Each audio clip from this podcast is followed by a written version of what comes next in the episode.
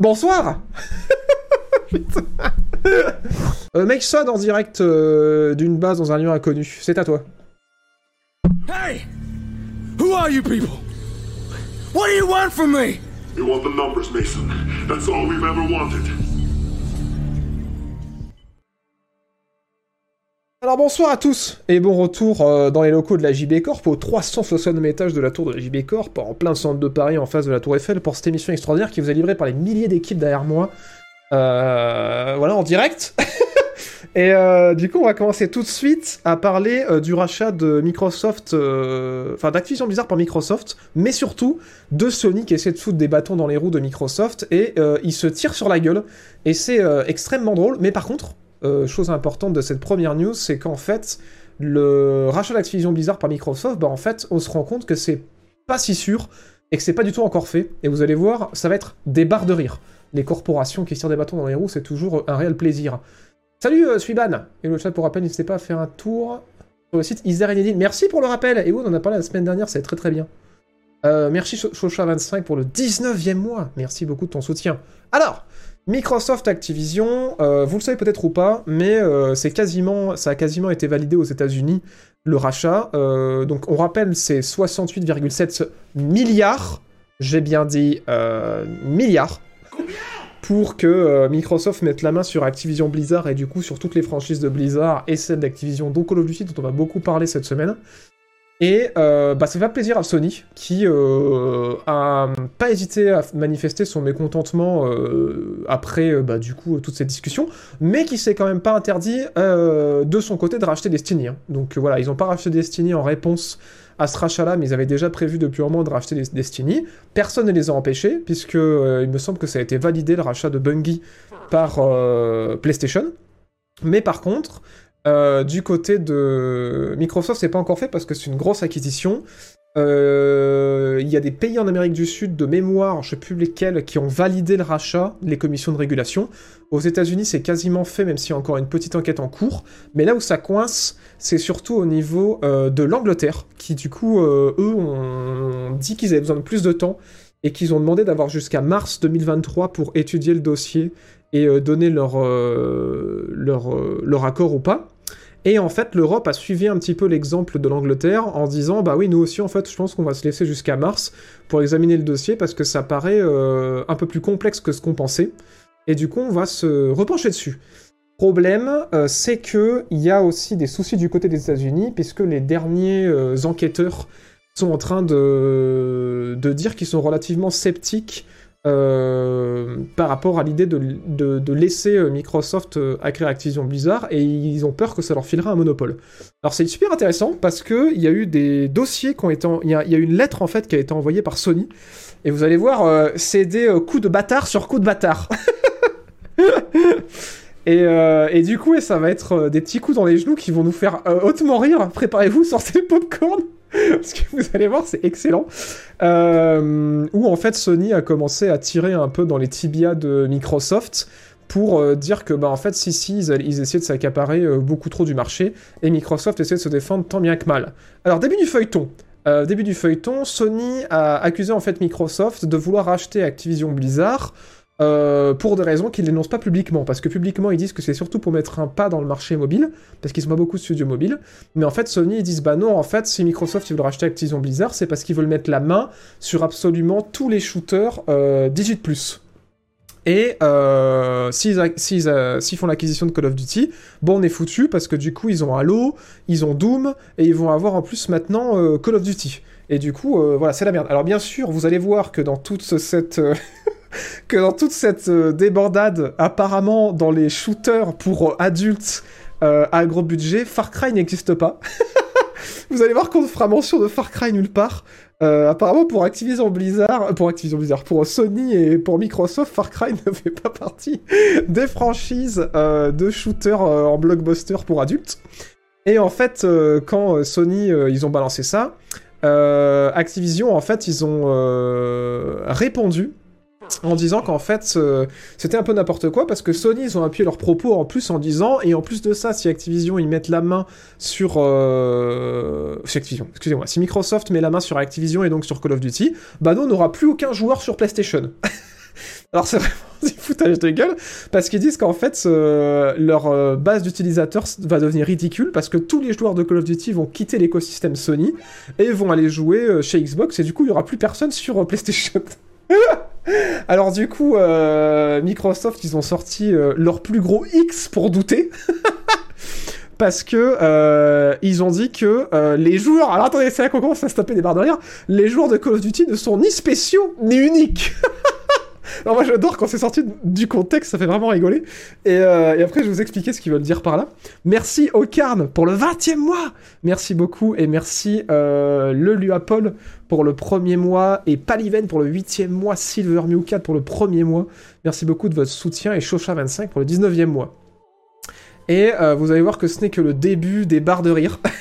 les joueurs de PS5 égale des joueurs de Kyoto. euh... Et là, en fait, euh, pourquoi ils ont dit ça euh, Et en vrai, l'argument est bon. Alors, sorti de son contexte, c'est super marrant. Mais en vrai, l'argument est bon. C'est qu'ils disent qu'en fait, c'est n'importe quoi l'argument de Sony. Parce que euh, les joueurs de Call of Duty, bah, en fait, c'est des joueurs casual.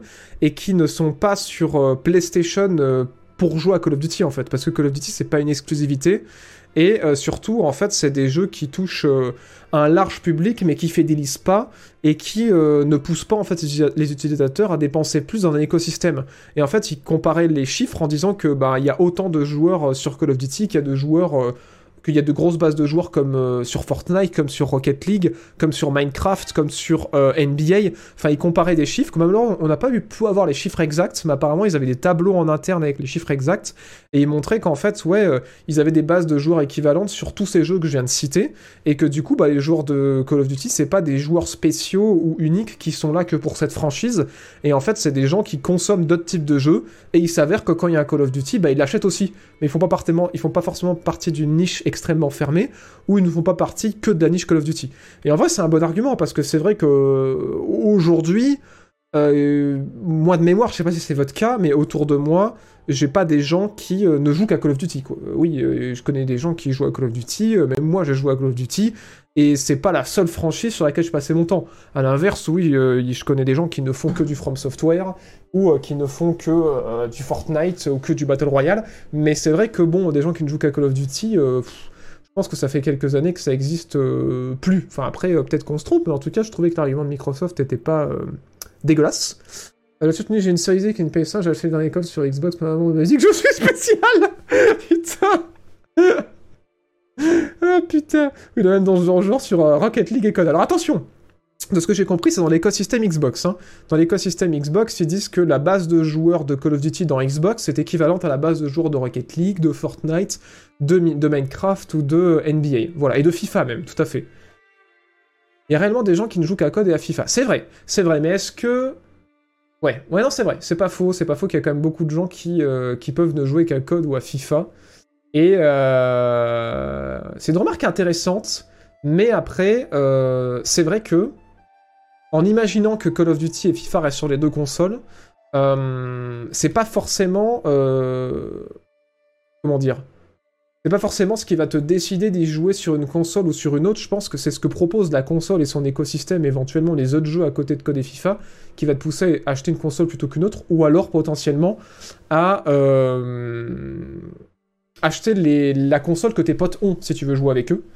Et euh, si on élargit la bulle, je pense que ouais, euh, tes potes, ils auront plus tendance à avoir une console qui a des avantages autres que juste avoir Call of Duty ou FIFA. Et ça, c'est intéressant parce qu'on le sait sur la dernière génération. Euh, alors là, malheureusement, j'ai pas le lien. Je l'ai diffusé une fois dans une émission précédente, mais pour la dernière génération, il y avait euh, deux PS4 qui s'étaient vendus pour une Xbox One. Donc euh, l'écosystème Sony est quand même énorme.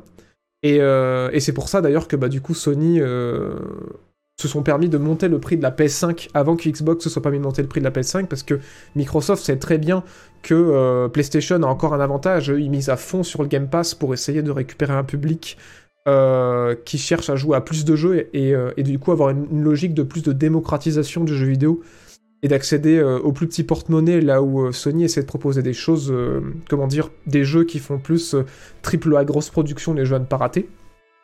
Bonsoir, Arcacuse. Merci Coster pour le 40e mois Combien Et merci Ocard pour le 20e mois. Mais, euh, mais voilà, ça va être intéressant, il y a d'autres arguments qui vont arriver. Sony, c'est pas eux qui euh, disent on veut une parité de contenu, alors que c'est les premiers à avoir des exclus de contenu sur code. Disons que cela euh, ferait basculer les joueurs. Alors oui, vous allez voir comme c'est vraiment drôle que Sony accuse Microsoft de tout ça, parce qu'en fait Sony, pour rappel, c'est le constructeur bloquait le crossplay. C'est-à-dire que euh, le crossplay sur PC et sur euh, Xbox c'était possible, le crossplay entre les consoles c'était possible, mais Sony ne voulait pas du crossplay parce que forcément ça voulait dire que bah il y avait moins de raisons d'avoir euh, de PlayStation si tes potes ont des PlayStation, comme je l'expliquais au début, et ça poussait potentiellement moins les gens à acheter la console parce que tout le monde l'a. Quand ouvres le, le crossplay, forcément, bon bah oui, ton écosystème, il en prend un coup. Et donc il faut savoir que oui, ils étaient pas pour ça en plus, et que on l'a appris aussi cette semaine dans les dossiers, même si on le savait déjà, ça a été répété, mais euh, que du coup Microsoft ont dit que Sony en fait, ils signent aussi des contrats avec certains euh, studios pour qu'ils ne sortent jamais sur Xbox, qu'ils ne sortent pas sur le Game Pass, ça on en a entendu parler il y a quelques semaines, et ils leur font signer des contrats aussi pour des exclusivités temporaires, et notamment, ils ont parlé du prochain remake de Silent Hill 2, qui pour l'instant apparemment serait en contrat d'exclusivité temporaire chez Sony quoi. Donc Microsoft a appuyé ça en disant euh, oui, mais bon, eux quand même, ils essaient de débloquer des moyens et des fonds pour euh, empêcher beaucoup de jeux d'arriver sur notre écosystème, donc c'est bien beau de nous accuser, mais derrière, euh, bon. Donc voilà, de bonne guerre. Merci Kabak pour le cinquième mois, et FZR pour le premier mois grâce à l'argent de Jeff Bezos, c'est Titouan86 pour le premier mois, et Kickflute pour le quatrième mois grâce à l'argent de Jeff. Du coup aussi, ça a poussé Microsoft à admettre publiquement que les exclusivités Microsoft par rapport aux exclusivités Sony, c'est de la merde. Et ils ont reconnu publiquement que euh, Sony sortait des bien meilleurs jeux en exclusivité et que du coup ils étaient complètement à la ramasse euh, au niveau des exclusivités Xbox pour le moment. Alors c'est pas faux, parce que oui, euh, quand on pense Microsoft, Xbox aujourd'hui, on pense au Game Pass et à tous les super jeux qu'il y a dessus, mais quand on regarde même ce qu'il y a sur le Game Pass récemment, il n'y a pas eu de gros gros succès euh, qui viennent des studios Microsoft pour l'instant. Alors ça ne, ça ne saurait arriver, il y en a eu quelques-uns, mais c'est vrai que par rapport au, retentissement des exclusivités euh, PlayStation, c'est autre chose. Euh, et là, il suffit de regarder les Game Awards. Voilà, God of War, exclusivité PlayStation nominée au Game Award. Y a-t-il une exclusivité Xbox nominée au Game Award? Il me semble pas. Alors, j'ai plus toutes les catégories euh, en, mémoire parce qu'on a 50, mais en tout cas, dans la catégorie du jeu de l'année, effectivement, il n'y a pas de jeux euh, Xbox qui sont, euh, qui sont en train de concourir. On a des jeux Nintendo qui, qui, euh, qui ont été sélectionnés dans d'autres catégories, mais effectivement, Xbox, c'est un peu le désert. Est-ce que Call of Duty va-t-il devenir une exclu Xbox? Alors, c'est pas encore fait. On le pensait, mais tu vas voir en fait à la suite de cette news que ça pourrait, mais c'est pas sûr. Et si ça devient une exclue, ce sera pas tout de suite. Donc on va, voir un peu, euh, parce que c'est beaucoup de négociations, c'est beaucoup d'annonces, c'est beaucoup de promesses. Pour l'instant, il n'y a rien de concret, il n'y a rien de signé, il n'y a rien de garanti. Mais, euh, mais ouais. Forza, je crois pas qu'il est dans, la- sélection euh, au Game Award. Peut-être que je me trompe. Euh, Grounded, il a été sélectionné au Game Award? Pas sûr. hein. Les Game Awards, c'est dans la nuit du 8 au 9 décembre. Voilà, pour ceux qui se demandent. Non, Playtest, c'est pas une exclue. C'est pour ça, ça qui, prête à confusion, c'est que quand on voit arriver le jeu Day One dans le Game Pass, on a pensé à penser que c'est un jeu Microsoft. Mais en fait, pas du tout. Euh, du coup, c'est pour ça qu'il faut faire attention à ça. Euh, donc ça, c'était assez rigolo. Euh, autre chose rigolote, c'est que pour Microsoft, The Elder Scrolls 6, c'est un jeu de taille moyenne. Voilà, Elder Scrolls 6, euh, à côté de, des exclusivités Sony et de Call of Duty, euh, c'est de la merde. c'est un jeu euh, qu'on vous donnera en- entre le fromage et le dessert, et que voilà, c'est vraiment un jeu de niche. Alors du coup, ça aussi, ça m'a fait rire. Encore une fois, des, citations censées de leur contexte qui sont extrêmement drôles, parce que en fonction de ce à quoi on le compare, ça paraît un petit peu ridicule. Donc forcément, euh, oui, Microsoft, ils disent ça pour appuyer le fait que oui, il y a The Elder Scrolls 6 qui arrive, mais c'est pas pour tout de suite, et que euh, non, c'est pas un jeu qui va être énorme et qui va faire euh, ramener tout le monde dans l'écosystème Microsoft. Alors, euh, c'est à nuancer le propos de Microsoft parce que c'est sûr que si on le compare à Call of Duty, qui est euh, bah, euh, au cœur du sujet hein, là actuellement, ouais, ok, ça va peut-être pas faire autant de ventes qu'un Call of Duty. Euh, Skyrim, je crois que c'est euh, 30 millions d'exemplaires aujourd'hui. La franchise Call of Duty, j'ai regardé tout à l'heure, c'est 400 millions. Le dernier aussi, je sais plus à combien il s'est écoulé, mais en gros, ouais, un Call of Duty en un an, Ça fait presque autant que Skyrim en 5 ou en 6. Or, je balance ça comme ça, j'ai pas les chiffres à l'appui. Mais, euh, mais j'imagine que c'est à peu près ça. Euh, voilà. Et du coup, j'imagine que oui, quand tu le compares à des grosses franchises comme Call of Duty, d'accord. Euh, effectivement, voilà, God of War Ragnarok, on le rappelle, c'est 5 millions de ventes en, une semaine, je crois qu'ils avaient annoncé. C'est pas dit que The Elder Scrolls 6 ça fasse autant, même si je leur souhaite. On verra, hein. on verra en, fonction de comment ils le marketent. Mais, mais voilà. Mais du coup, je trouve que quand même, qualifier ça de taille moyenne, c'est un peu... C'est un peu gros, quoi. C'est pas un double A, The Elder Scrolls 6, arrêtons de faire genre. c'est tout de même un, blockbuster. Euh, The il faut y jouer sur PC aussi. qui y joue sur console? Bah beaucoup de monde, hein, quand même. Hein. Les, les millions de ventes de Skyrim, ça s'est pas fait que sur PC. Skyrim, 40 millions de votes, c'est un flop. non mais c'est sûr que si on le compare à Call of, oui, je veux bien que c'est pas aussi rentable qu'un Call of Duty, mais tout de même, calmons-nous. Merci à Billy Fly pour le 21e mois. Merci euh, YouBaba23 pour le 3e mois. Merci beaucoup de votre soutien. Et bonsoir à vous. Euh, et donc suite à ça, euh, balle au centre, et c'est là que dunk de la part de Sony. je vais enlever cette traduction éclatée. Dunk de la part de Sony qui en profite pour éclater, gifler au sol Battlefield en disant clairement Non mais si. Euh... si Microsoft rachète Call of Duty, qu'est-ce qui va nous rester comme, comme jeu multijoueur populaire? Battlefield? Non mais regardez-le! Regardez-le! Euh, Qui va jouer à Battlefield? C'est de la merde je ne fais que citer mot pour mot ce qu'a déclaré Sony, en mode euh, vous nous laissez les troncs de service, par pitié un peu de respect.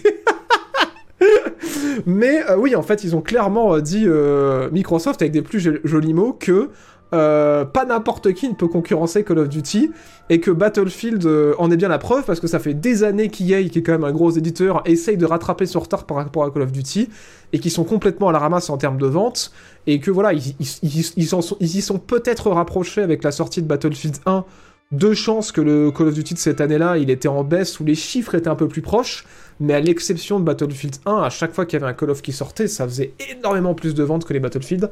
Et bon, ça, malheureusement, c'est vrai.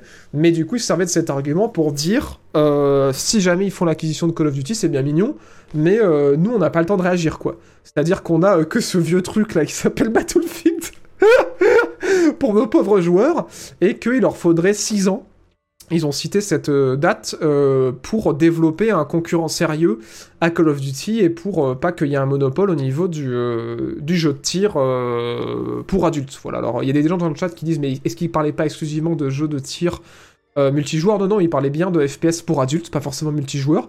C'est pour ça que c'est assez euh, fou de voir que euh, Far Cry est pas dedans et qui est, complètement ignoré par les deux, parce qu'il citait Doom aussi hein, dans ce délire-là. Et bon, Doom, il y a certains multi euh, sur le premier sur le deuxième, mais c'est pas non plus le truc qui fait vendre le jeu, on va pas se mentir.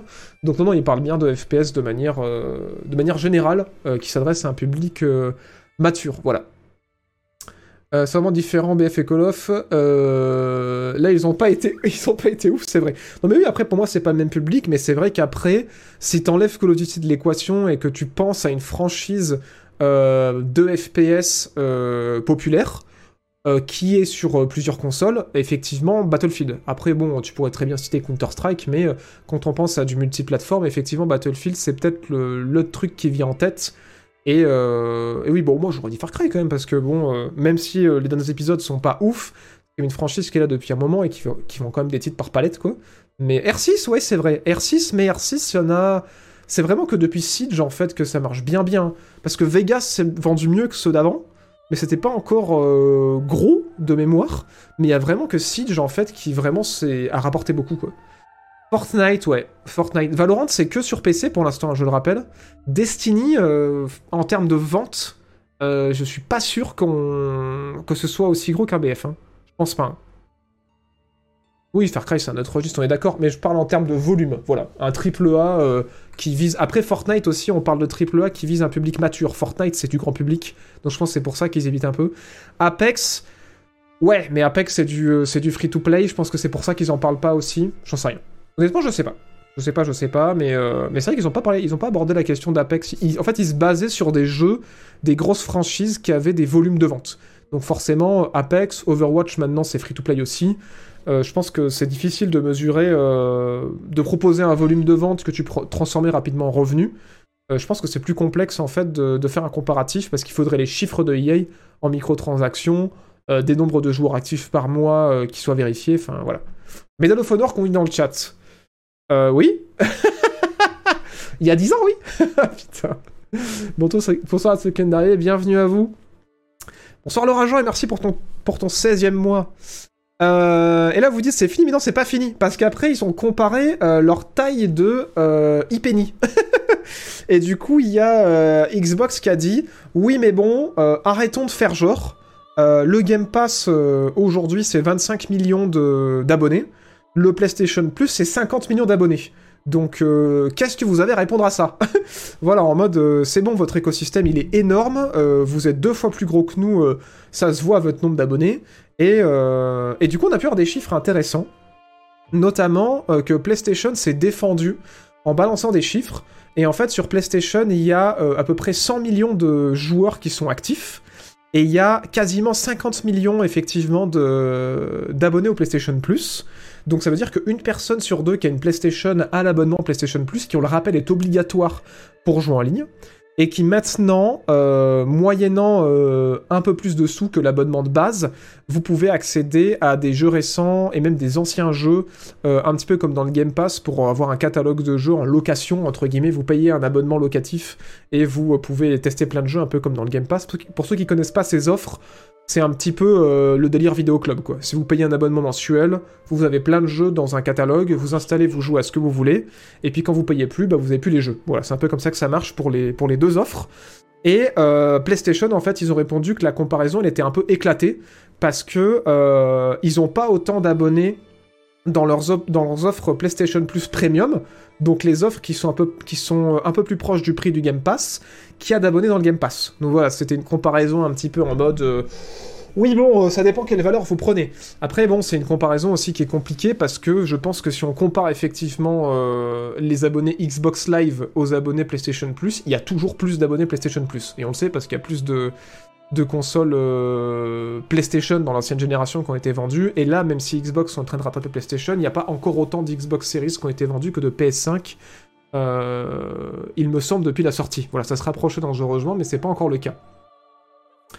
Euh, le clash de Microsoft, on croit dans une de tes vidéos la vérité. Non mais tellement, c'est vrai. J'y ai pensé quand je commençais à expliquer ça, mais c'est vrai qu'on dirait, on dirait une vérité en live.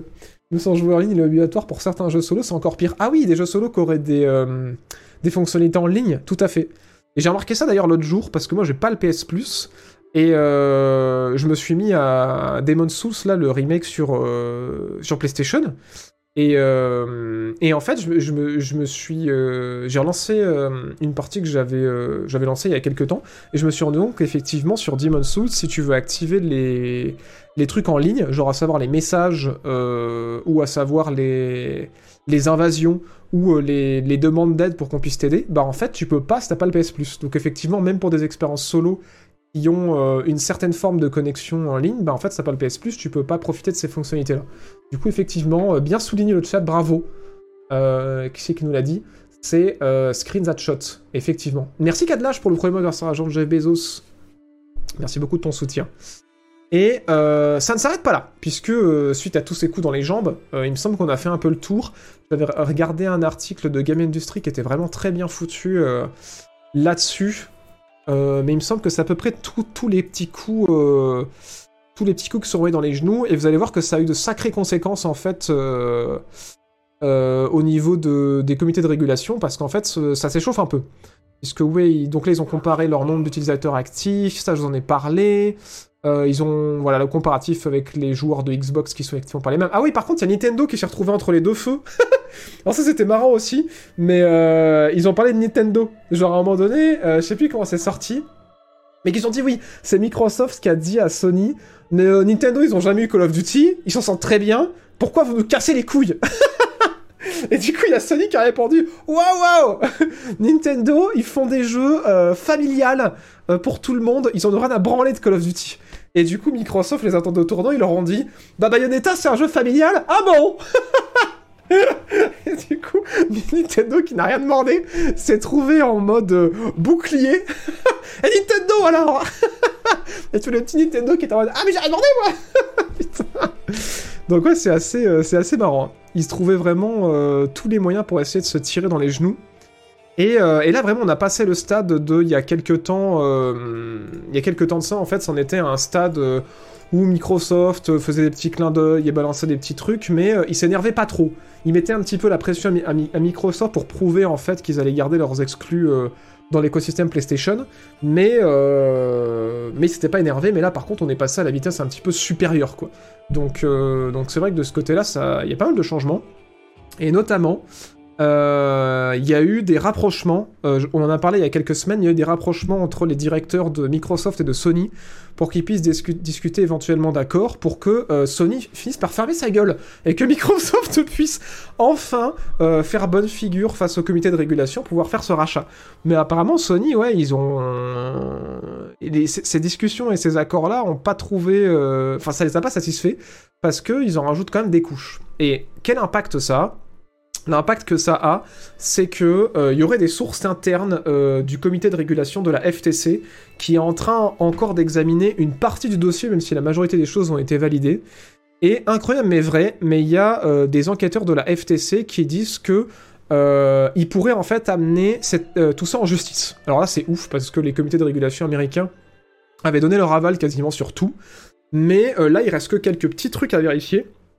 Et euh, bah, sur les petits, euh, sur, les, les enquêteurs qui restent sur certains points précis, eux ils disent qu'ils voudraient amener le truc en justice pour en fait euh, empêcher l'acquisition.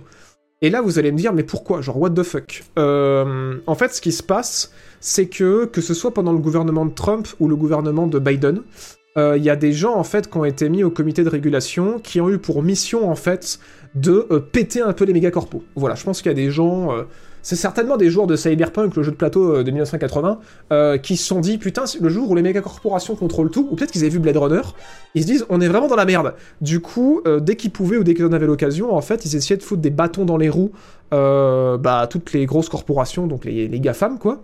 Euh, et c'est pour ça d'ailleurs que vous avez certainement vu passer ça sur YouTube ou dans l'actualité ces dernières années où on a vu Mark Zuckerberg devant euh, un comité de régulation euh, et aux États-Unis à qui on posait beaucoup de questions en fait sur son activité pour essayer de voir où est-ce qu'on pouvait le coincer. Et ben là en fait avec le, gouvernement de Joe aux US, en fait il y a une personne qui est au comité de régulation, je sais plus comment elle s'appelle, qui en fait ouais pourrait avoir un profil qui fait qu'elle voudrait foutre des bâtons dans les roues de Microsoft pour en fait les empêcher de trop grossir et de euh, trop gagner en importance et d'avoir un monopole en fait. Mais c'est pas dit que ça se fasse parce que euh, c'est des fuites de, choses qu'on entend en interne qui sont pas encore officielles. Donc que ça partira en justice pour les empêcher de faire l'acquisition d'Activision Blizzard. Et euh, c'est pas dit non plus que ça se fasse parce que l'argument majeur de Microsoft par rapport à ça, non c'est même pas Microsoft, pardon, je vais un peu avant les, je mets un peu la charrue avant les bœufs, c'est euh, Activision qui en fait ont répondu que euh, suite à ces fuites, que si jamais euh, il faut aller en justice, et ben Activision défendrait le dossier euh, pour le rachat par Microsoft. Et qu'en fait, Activision, qui est une entreprise américaine, dit qu'en fait, il faut prendre conscience, là, euh, avec les comités de régulation américains, que s'ils empêchent ce rachat, en fait, ils empêchent une consolidation américaine. Et là, c'est hyper intéressant, parce qu'en fait, vous le savez si vous suivez cette émission, mais Tencent, qui est le plus gros éditeur du monde, qui est chinois, est en train de racheter énormément de studios depuis plusieurs années, d'investir dans plein de studios. Et du coup, il y a une espèce de géant qui se consolide en Asie. Et en Europe, on a Embracer, qui est un groupe euh, suédois qui est anciennement THQ Nordic, qui pareil est en train de racheter énormément de studios, ceux qui ont racheté Gearbox, ceux qui ont racheté plein plein de studios et qui se consolident à mort. Et en fait, ils disent que si eux, ils n'ont pas euh, un géant comme Microsoft pour réussir à consolider les studios américains de leur côté, bah en fait, euh, ils vont se faire bouffer par la concurrence, et ils vont se faire bouffer par des boîtes qui sont pas américaines. Du coup, c'est hyper intéressant parce qu'on voit qu'il y a une espèce de clivage en fait qui qui s'opère outre-Atlantique et outre-Pacifique. Du coup, c'est euh, assez intéressant, je voulais vous, euh, vous relever ça. Et pour répondre à la question qui m'a été posée en fait euh, un petit peu avant, est-ce que ça veut dire que si le rachat est validé, Call of Duty va disparaître des consoles? Et après, je vais prendre les réactions à chaud du chat parce que je sais que ça fait beaucoup d'informations et je pense que vous allez avoir beaucoup d'avis intéressants là-dessus. Mais on a appris récemment que la Serbie, du coup, son comité de régulation a approuvé, bien sûr, aux côtés d'autres pays, euh, le rachat, et qu'en fait maintenant ce qu'on attend surtout c'est la fin de la validation par les US, mais surtout la validation de l'Angleterre et de l'Europe, et que pour que cette euh, validation se fasse, et ben en fait, Microsoft serait prêt à faire des concessions. Et euh, la concession que serait prêt à faire Microsoft, c'est signer un deal avec Sony pour que, pour les garantir avant même que l'Europe donne son feu vert, pour leur garantir que, ou non, c'est si l'Europe donne son feu vert, ils signeraient un deal avec Sony pour leur garantir que tous les jeux euh, Activision, donc particulièrement Call of Duty, je crois que c'est sur celui qui était en question. Ouais, ça, c'est juste la franchise Call of Duty. Pour que la franchise Call of Duty, elle reste sur PlayStation pendant 10 ans. Donc en gros, ils assuraient, euh, voilà, écrit sur papier noir sur blanc, pendant 10 ans, vous aurez Call of. Donc jusqu'en 2032, vous pourrez avoir Call of Duty sur votre console. Et du coup, c'est intéressant pour eux parce qu'en fait, ça prend euh, Sony au mot. Parce que Sony, ils ont dit, je vous le rappelle, je l'ai dit avant, il nous faudrait 6 ans pour développer un concurrent à Call of. Donc là, ça leur laisse 10 ans pour développer un, concurrent. Et Sony, ils avaient aussi appuyé le fait que, euh, bah en fait, là, pour cette génération de consoles, ils sont foutus s'ils ont plus Call of Duty. Et du coup, ben, Sony, ils ont déclaré qu'il n'y aurait pas une nouvelle PlayStation avant 2027 ou 2028. Donc c'est dans 6 ans. Et du coup, ça leur permettrait aussi de dire, bah voilà, vous aurez Call of même sur la PS6. Donc euh, arrêtez de nous casser les couilles. Et euh, si on signe ce deal-là, acceptez du coup le rachat par Activision Blizzard.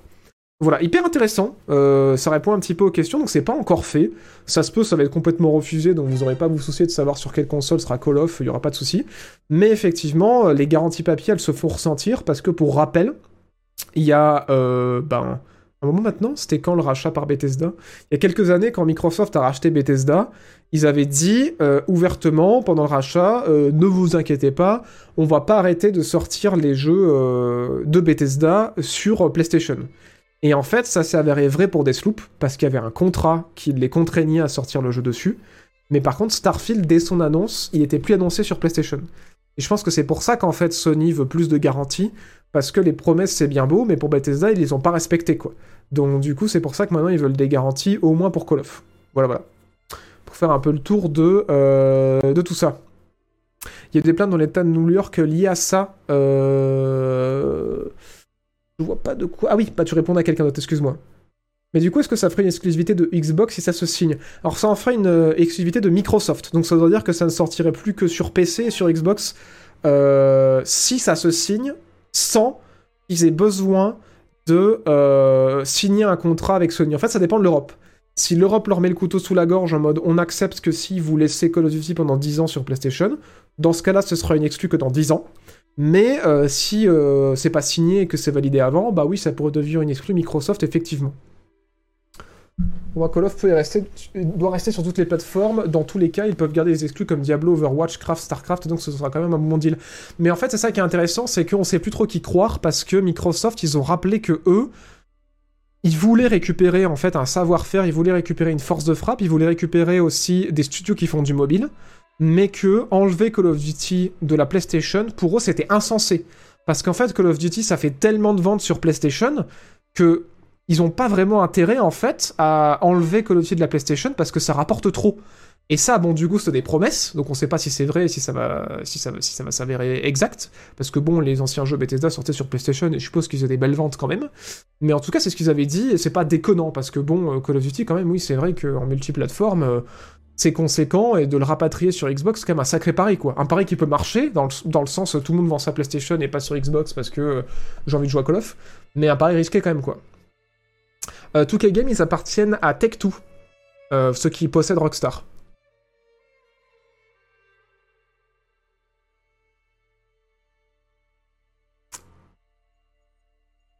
il faut annuler le rachat de ABK pour que Bobby Kotick passe en justice. bah dans tous les cas, de façon, euh, Bobby Kotick, euh, ça l'empêchera pas de passer en justice et ça l'empêchera pas aussi d'être viré parce que c'est pas dit qu'il reste en place si le rachat est validé. Hein. Si le rachat passe pas, c'est Tencent qui va les racheter. Ce serait vraiment trop drôle. je suis pour qu'on casse les, jambes à tous les géants et empêcher d'acheter Activision. Après, ouais, moi je trouve que c'est c'est pas déconnant que euh, Microsoft fasse l'acquisition d'Activision Blizzard parce que ça ramènerait un petit peu d'équilibre en termes de franchise euh, entre euh, Sony et Xbox.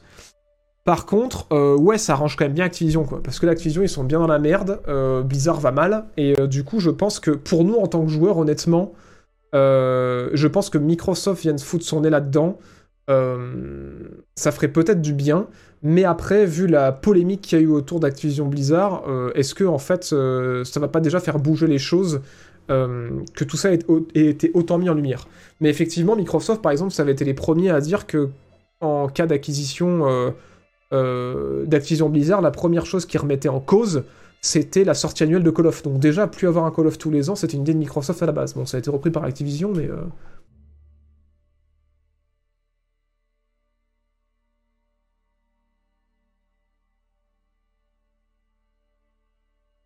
ils ont raison, il faut arrêter les quasi-monopoles. Moi, je suis d'accord. Je suis assez d'accord avec vous. Hein. C'est sûr qu'il ne faut pas laisser euh, les méga corporations tout racheter tout le temps à tout bout de champ. Et c'est pour ça que les comités de régulation ont raison de prendre le temps de se pencher sur les dossiers. Mais là, dans ce cas précis, en fait, ce qui dessert Xbox, c'est que c'est Microsoft qui est derrière, quoi. C'est Microsoft qui est un géant qui est derrière. Mais si tu compares juste Xbox à PlayStation, et que tu oublies Sony qui est derrière PlayStation, et que tu oublies Xbox, et oublies Microsoft qui est derrière PlayStation, que tu compares juste les boîtes Xbox et PlayStation, bah effectivement, euh, Xbox, ils sont à la ramasse, quoi. Ils sont à la ramasse en termes de nombre de joueurs, ils sont à la ramasse en termes de vente de consoles, ils sont à la ramasse en termes de nombre d'abonnés, ils sont à la, ramasse en termes d'exclusivité. Et donc, du coup, au, niveau des chiffres, ils sont vraiment derrière, quoi. Mais, euh, mais par contre, oui, le porte-monnaie est plus gros euh, chez Papa Microsoft que chez Papa Sony. Donc, euh, donc ouais. en vrai, les codes sont les mêmes depuis 10 ans, donc Balek, non.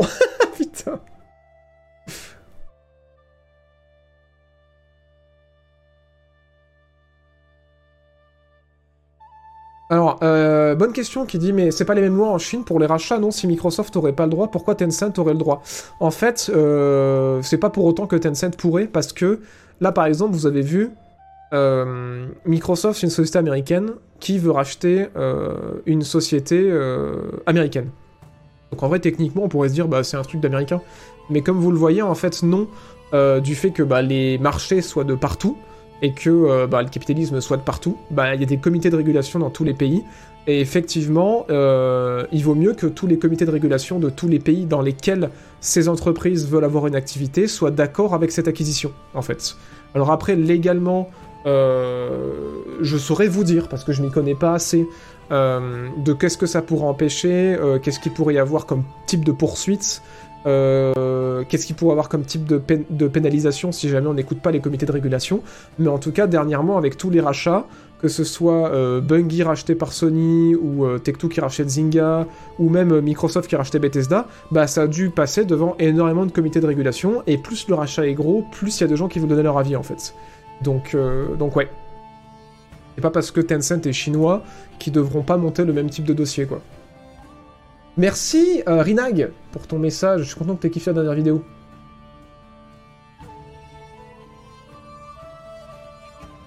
C'est drôle, PlayStation a dominé la Xbox durant des années grâce aux exclus. Alors c'est une chose intéressante, c'est que euh, c'est un peu chacun son tour en vrai quand on regarde l'histoire, parce que bon à l'époque de la PS1 il y avait personne en face, euh, du côté de Microsoft, hein, il y avait d'autres consoles en face de la PlayStation 1, mais par contre au niveau de la PS2, le marché a été complètement dominé par PlayStation avec sa PS2, et Xbox était à la ramasse pour sa première console. Mais par contre, au niveau de la 360, la 360 a beaucoup mieux marché que la PS3, qui a connu un très mauvais lancement, et en fin de vie, ça s'est quand même bien rattrapé.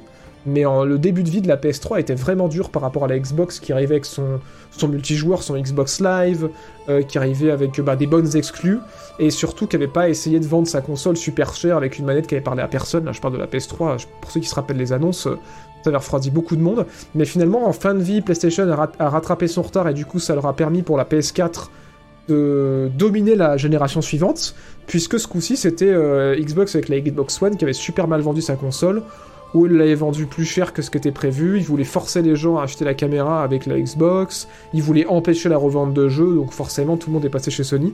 Mais c'est toujours un peu comme ça que ça se passe.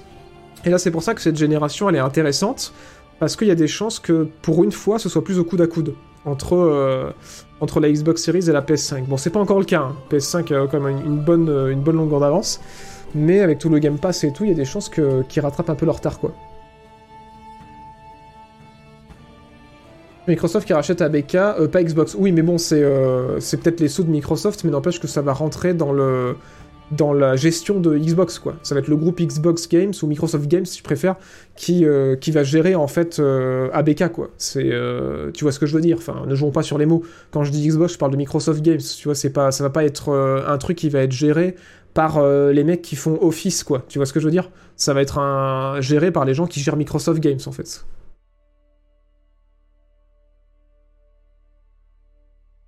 Pour Sony, la meilleure chose à faire, c'est de sortir son pass sur PC, ils deviennent les rois. Bah, c'est ce qu'ils sont en train de faire.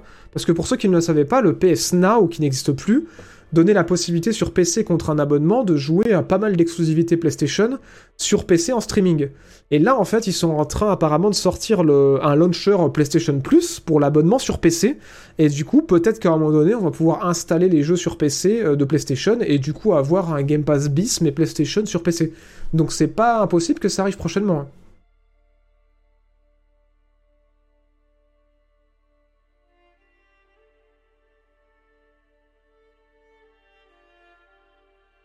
Manette frisbee pour la PS3. Ouais, c'était quelque chose, hein, putain.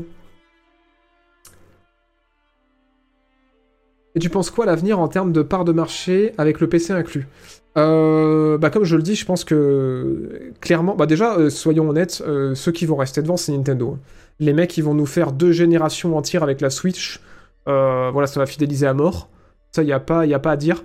Par contre, euh, comparer euh, PlayStation et Xbox, moi je pense que ça pourrait s'égaliser, mais c'est pas dit. PlayStation pourrait garder un, truc, un coup d'avance. Et au niveau du PC, on a une bonne idée de ça, parce que tous les ans, au début d'année, bah d'ailleurs, rendez-vous en janvier pour le faire, on fait un point en fait sur la première émission de janvier, ou début janvier, avec les chiffres un peu de tout ce qui s'est passé l'année précédente.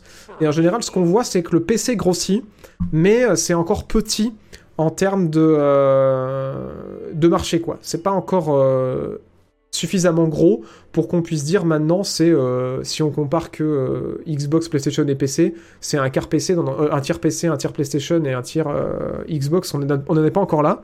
Mais par contre, chose intéressante, le joueur PC dépense beaucoup plus dans les jeux que les joueurs consoles. On en a parlé il y a quelques semaines de ça.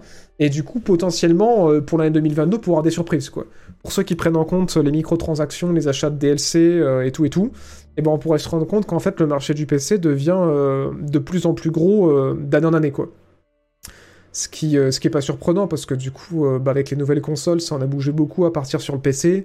En plus, après, quand les nouvelles consoles étaient indisponibles, bah, il y a quand même des gens qui ont préféré se monter un PC avec les matos qui étaient dispo. Donc, ouais, je pense que le marché du PC a quand même bien grossi, mais il part de loin le marché du PC, donc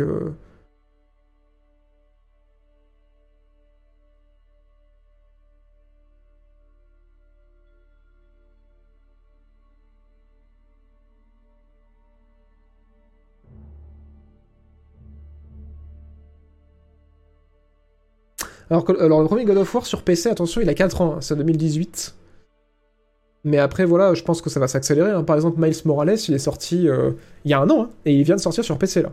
Donc, euh, ouais.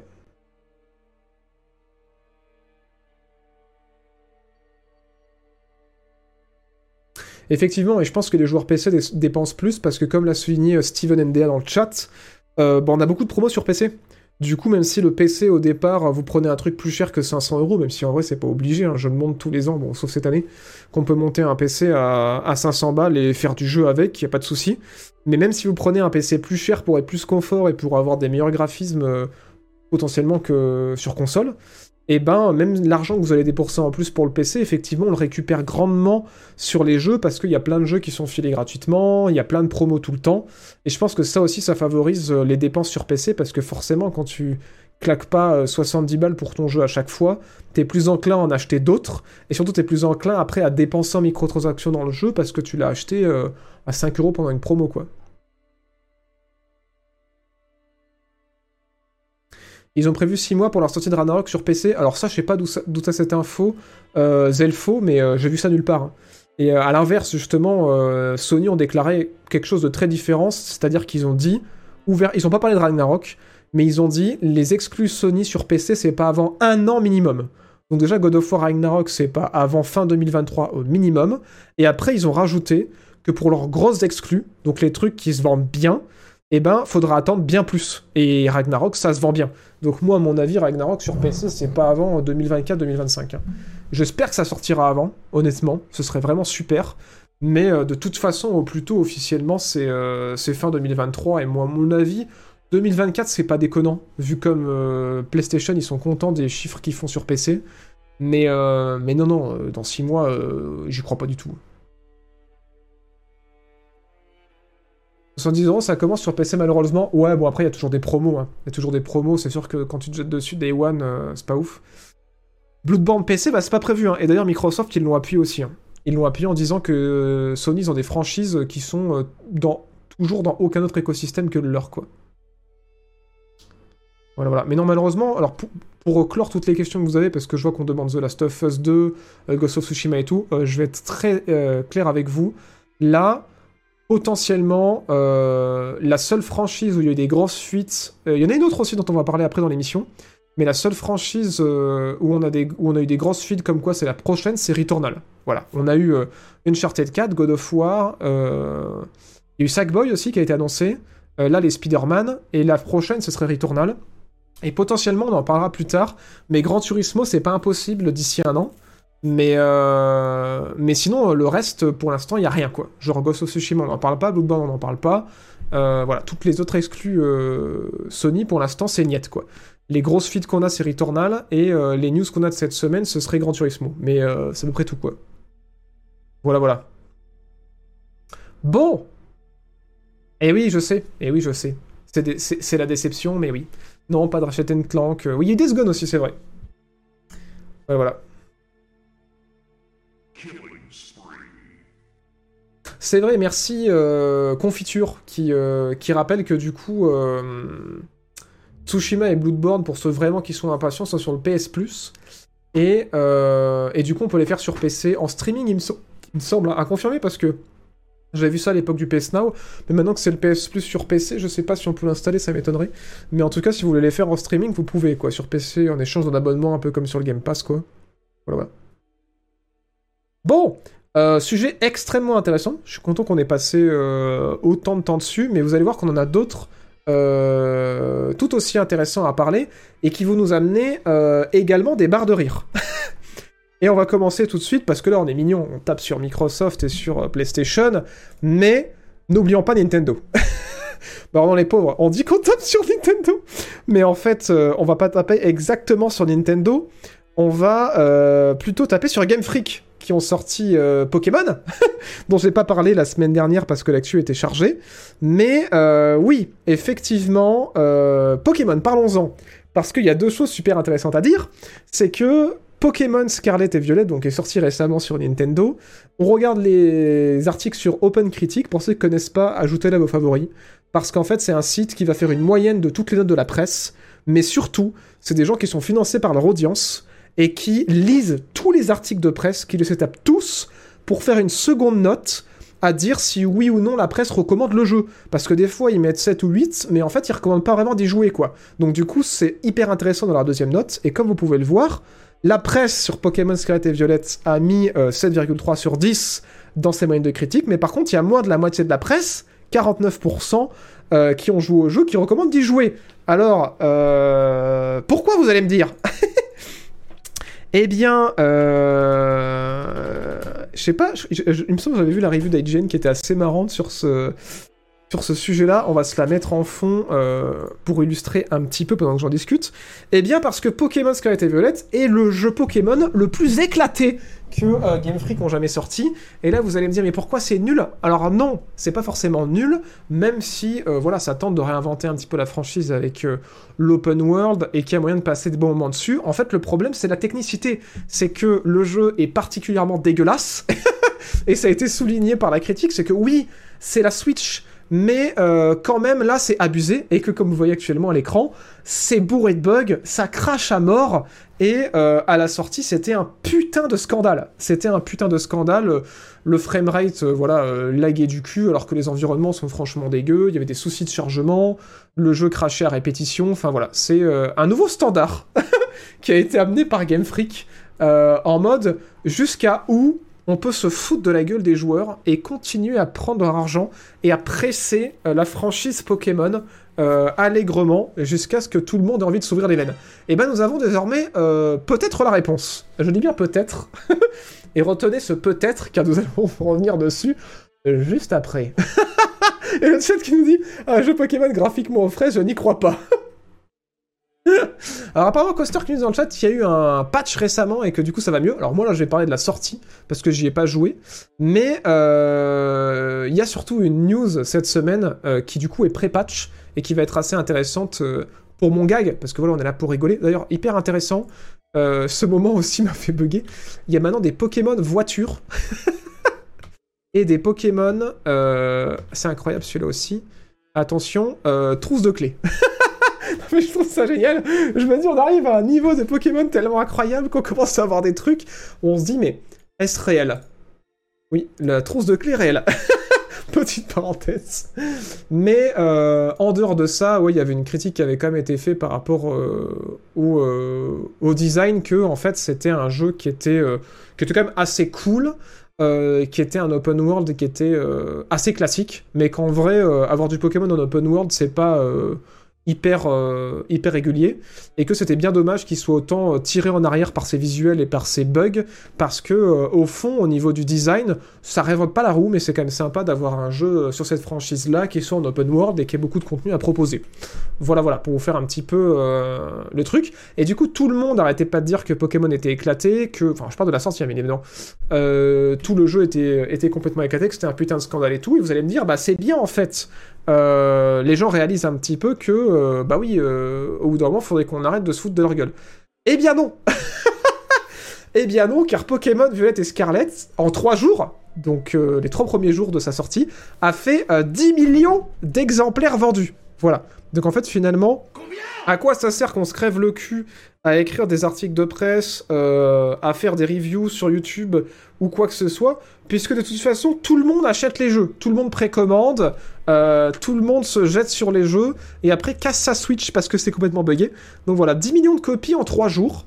Et là, vous allez me dire, mais JB, 10 millions de copies en 3 jours, n'est-ce rien? Alors, je, vais vous donner des chiffres euh, comparatifs, pour vous donner une petite idée. Euh, parce que j'ai commencé à faire un, petit Excel vraiment dégueulasse, donc je le partagerai pas parce qu'il est vraiment rangé n'importe comment. Mais pour vous donner un petit peu des chiffres comparatifs, en 3 jours, euh, Splatoon 3, donc une autre franchise, franchise euh, Nintendo qui avait explosé des records, c'était 3 millions. Donc voilà, Splatoon 3 qui est quand même un record pour, qui était quand même un sacré record pour la franchise et pour Nintendo. 3 millions en 3 jours, là on parle de 10 millions en 3 jours. Et là vous vous dites, oui mais comparé à des gros gros titres dont on entend parler partout. Bah, prenons God of War Ragnarok. God of War Ragnarok en 5 jours, c'est 5 euh, millions. Là, Pokémon, c'est 10 millions en 3 jours. Donc 2 jours de moins et 2 fois plus. Et là, vous vous dites, ah oui, ah oui, c'est quand même pas mal, mais ça ne s'arrête pas là parce que euh, ça en fait officiellement euh, le jeu qui s'est vendu le plus rapidement de toute l'histoire de Nintendo. Donc voilà, je suis très heureux. J'espère qu'il y a plein de gens qui l'auront précommandé et qui auront été bien déçus, leur mère, euh, de, d'avoir un jeu ultra buggé et qu'aurait dû attendre trois putains de jours que euh, le jeu soit patché pour le trouver en solde dans un magasin euh, de gens qui l'auraient revendu parce qu'ils auraient été déçus. Voilà, donc précommandé, on le rappellera jamais assez. C'est le mal, mais soyons contents qu'un jeu qui se prend 50% de recommandations sur Open Critique est finalement le meilleur lancement de toute l'histoire de Nintendo. Putain, Gauthier 2023 mais voilà, après bon, je doute pas que du coup, euh, post-patch, ça doit aller mieux et qu'effectivement le jeu est bien, mais euh, n'empêche que c'est quand même scandaleux sur une franchise euh, aussi énorme de faire une sortie Day One aussi éclatée quoi. Bon, c'est cool s'ils l'ont patché rapidement, parce que du coup le jeu est sorti à combien de temps maintenant? Ça doit être écrit là, il est sorti le 18 novembre, on est le 30, donc ouais, au bout d'une semaine à peu près, ils ont dû le patcher, je pense, peut-être plus, puisqu'on est le 30. Au bout d'une une semaine ou deux, ils ont peut-être sorti le patch. Je sais pas quand est-ce que c'est sorti. Mais, euh, en tout cas, voilà. En tout cas, les, revues de presse que j'ai vues avaient l'air de dire que le jeu était quand même cool, un open world Pokémon qui marche bien, mais c'est vrai que c'est tout son, côté technique voilà, qui était euh, un putain de scandale, et c'est vrai que ouais, ça craint ça craint, euh, on a envie de dire, mais vous étiez vraiment à une semaine près, quoi. Genre, est-ce que le jeu aurait pas pu attendre une semaine de plus d'avoir ce patch-là, ou même d'autres encore, pour sortir dans un meilleur état? Mais voilà. Ça tourne toujours à 2 FPS, on dit dans le chat. Ah bon, apparemment, le patch résout pas tout. Alors, God of War, c'est PS4 et PS5. Euh, tout à fait, mais après, la Switch, euh, je peux dire que c'est PS4 et PS5. Hein. Parce qu'il n'y a pas eu de Switch 2. Hein. de la Switch, c'est l'époque PS4, donc la comparaison est bonne. T'inquiète, j'y vais même après les patchs, c'est toujours aussi éclaté. Mais putain, j'essaie de défendre Game Freak. Tous nos entourage qui ont acheté le jeu n'ont jamais été aussi contents d'un jeu Pokémon malgré les bugs. Mais en tout cas, c'est ce qui ressortait un peu des critiques. hein. C'était qu'en fait, euh, ce qui faisait rager et qui faisait que même IGN, hein, même IGN ont foutu 5 ou 6 sur 10, je crois, c'est quand même assez rare, euh, sur des grosses franchises, c'est que ben oui, en fait, il y a un bon fond, mais ça fout vraiment encore plus les glandes parce que le jeu derrière apparemment est cool, quoi. Donc euh, que le côté technique soit pas bon, c'est pas ouf, quoi. Non mais le pire c'est qu'il y a quand même 50% des joueurs qui apprécient le jeu malgré ses défauts. Bah après ça c'est normal, hein, euh, je veux dire, ça t'empêche pas, malgré les galères techniques, de voir le potentiel du jeu. Enfin on n'est pas aveugle non plus. Et, et même mine de rien c'est pire. C'est pire. Oh, si t'as un jeu de merde qui est mal optique, qui est buggé, qui arrête pas de cracher, bon bah même pas t'en parles, même pas tu t'énerves, tu dis non mais de toute façon c'est de la merde, tout est acheté. Mais c'est vrai que quand un jeu est bon derrière, bah ouais ça fout les boules quoi. Quand il y a du potentiel derrière, ça fout les boules. Donc euh, voilà, on citera Cyberpunk, euh, on citera euh, No Man's Sky, qui sont sortis dans des états pas ouf à la sortie, et c'est parce qu'on a, vu leur potentiel que derrière, bah, ça nous a foutu beaucoup plus les glandes que d'autres jeux dont on en avait beaucoup plus plus rien à foutre et qui sont sortis dans des mauvais états, quoi. Voilà, voilà. Mais tout ça pour rappeler que précommander, quand même, c'est pas une super idée, hein. Donc je vois tous là dans le chat, hein. Je sais que vous l'avez précommandé, Scarlett et Violette. Hein?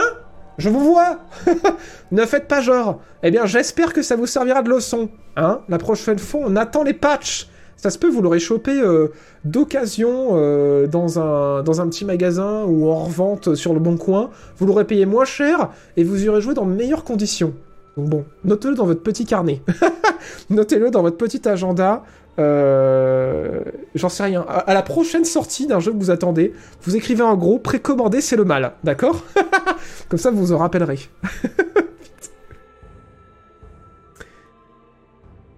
Non, j'ai pas précommandé, mais je suis allé, acheter le jour de la sortie. Alors bon, ça c'est une bonne chose. Mais si on dit de pré- précommander, d'attendre le jour de la sortie, c'est qu'aussi en fait ça sous-entend, écoute, regardez les avis potentiellement des joueurs et de la presse. C'est pour, c'est à ça que ça sert en fait aussi. ça va être dur pour Stalker 2, mais oui, mais oui, mais patientez. Perso, j'attends ce protocole vendredi. Et moi aussi, est-ce que je l'ai précommandé? Non Et voilà, on patiente tranquillement, on attend de voir les retours, et au pire, le temps qu'il patch, il sera moins cher et il aura été en promo. C'est incroyable. Précommandé, c'est le mal Voilà, tout à fait. Est-ce qu'il y a un fond d'écran précommandé, c'est le mal? Je vais vous faire un fond d'écran 4K, d'accord? Je vais vous faire un fond d'écran 4K euh, pour PC, pour mobile.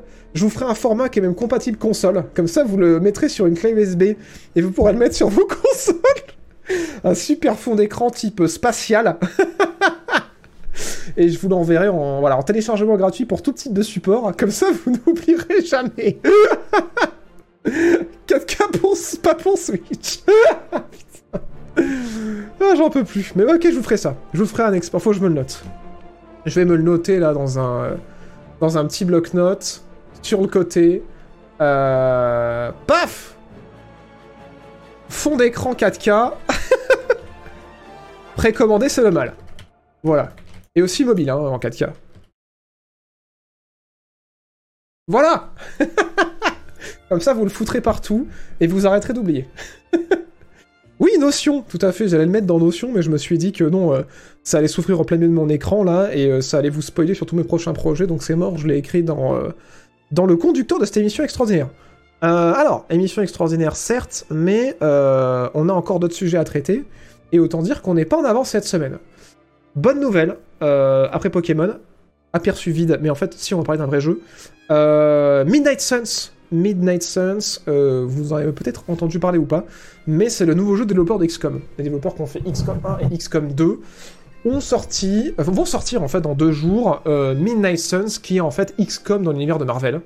Et du coup, il y avait un scepticisme assez grand en vous. Je l'ai vu. Je l'ai vu, ne mentez pas.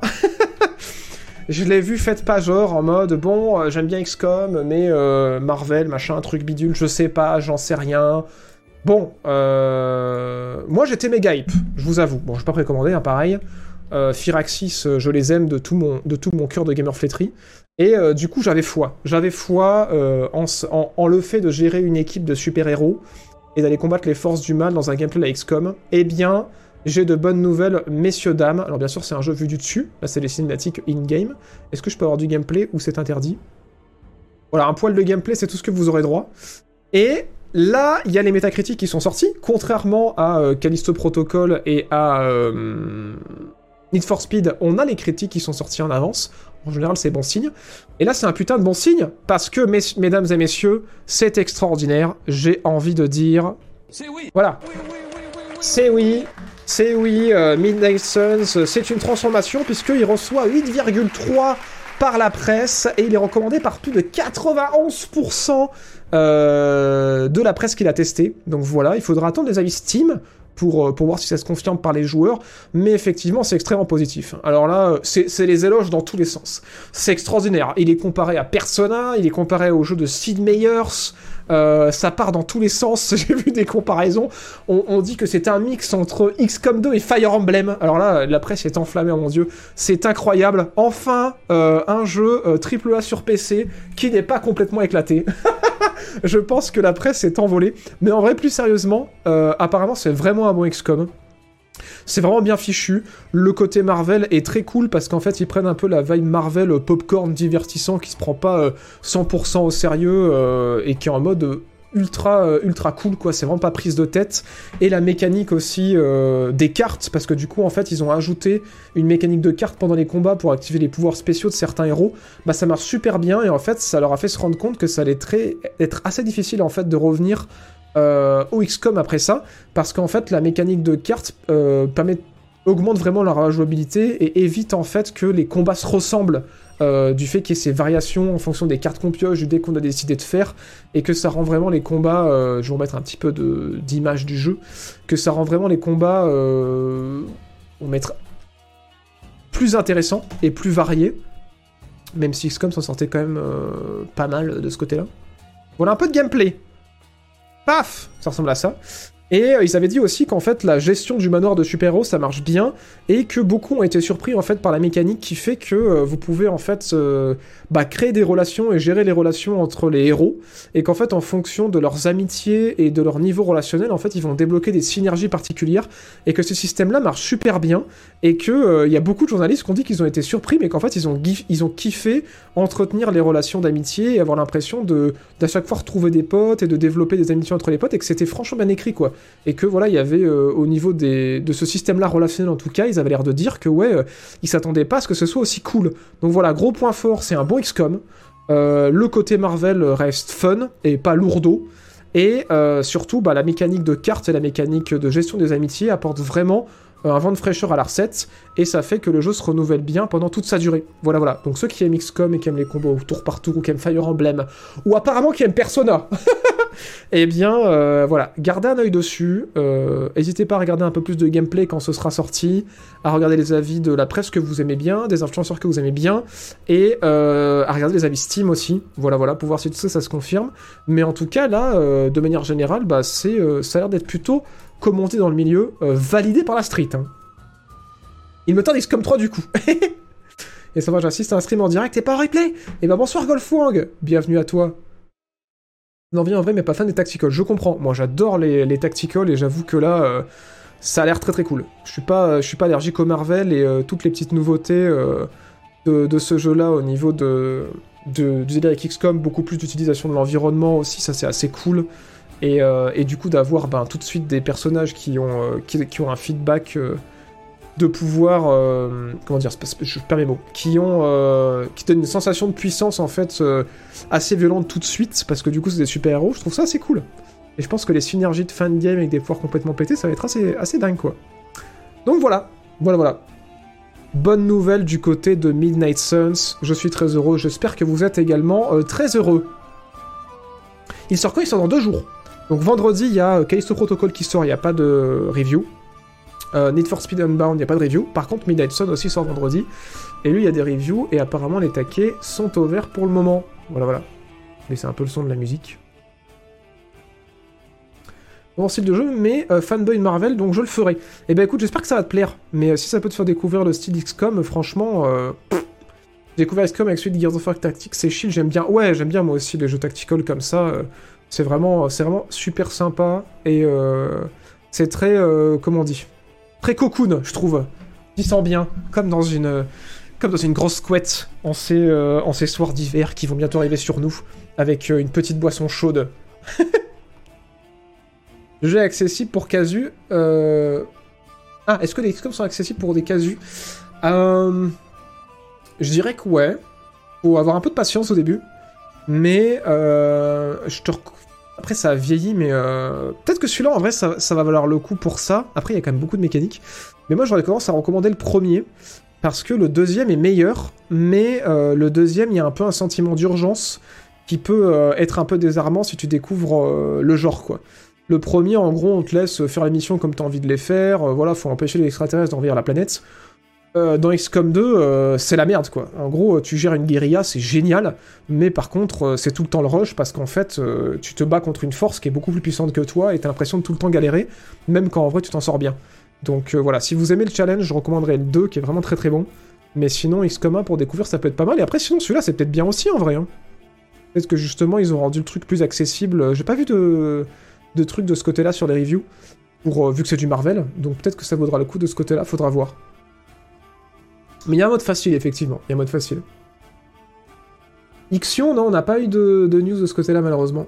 Et ni euh, Falling Frontier, désolé. Alors, euh, pour cette section des... euh, des... Ah oui, on est... oh, j'ai oublié le générique des dates. Ah pardon, excusez-moi. Alors oui, générique des dates, parce que les jeux sortent prochainement. C'était plus le générique des chiffres, j'ai oublié de le balancer. Eh ben c'est pas grave, on n'aura pas Kenyu cette semaine. Euh, mais du coup, je vais passer sur une autre date intéressante, et après on passera au générique des procès. Euh, c'est The Settlers, l'avez-vous oublié? Vous savez, ce jeu euh, dont je vous avais parlé il y a 4 ans, mais qui en fait a été incroyablement repoussé.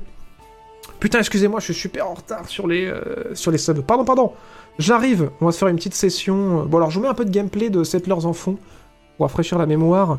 Euh, le temps que je remercie les subs, excusez-moi euh, platement.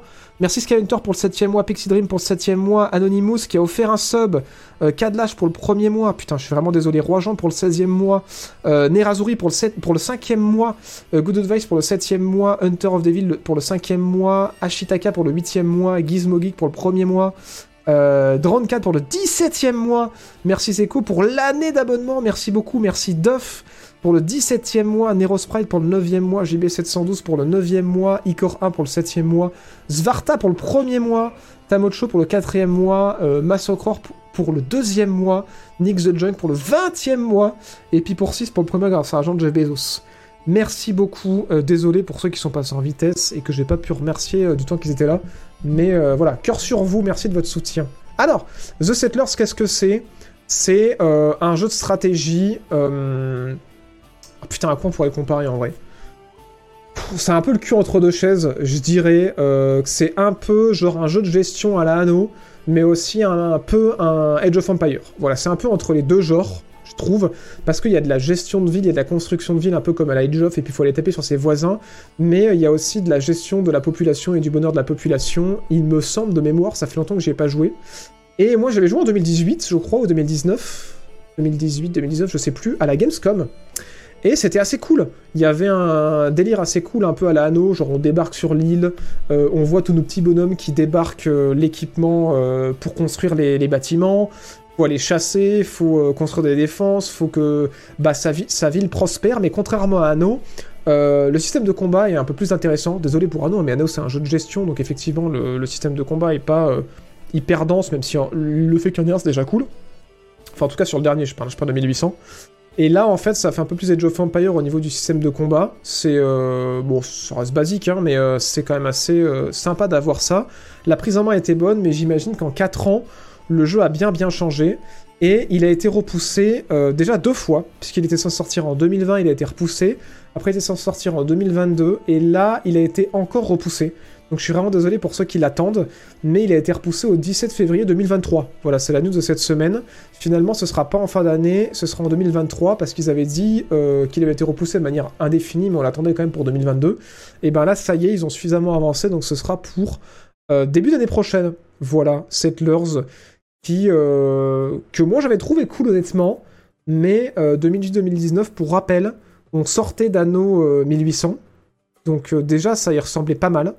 Et euh, on attendait Age of Empire 4, et du coup, euh, il allait se retrouver entre ces deux sorties, ou même peut-être après ces deux sorties.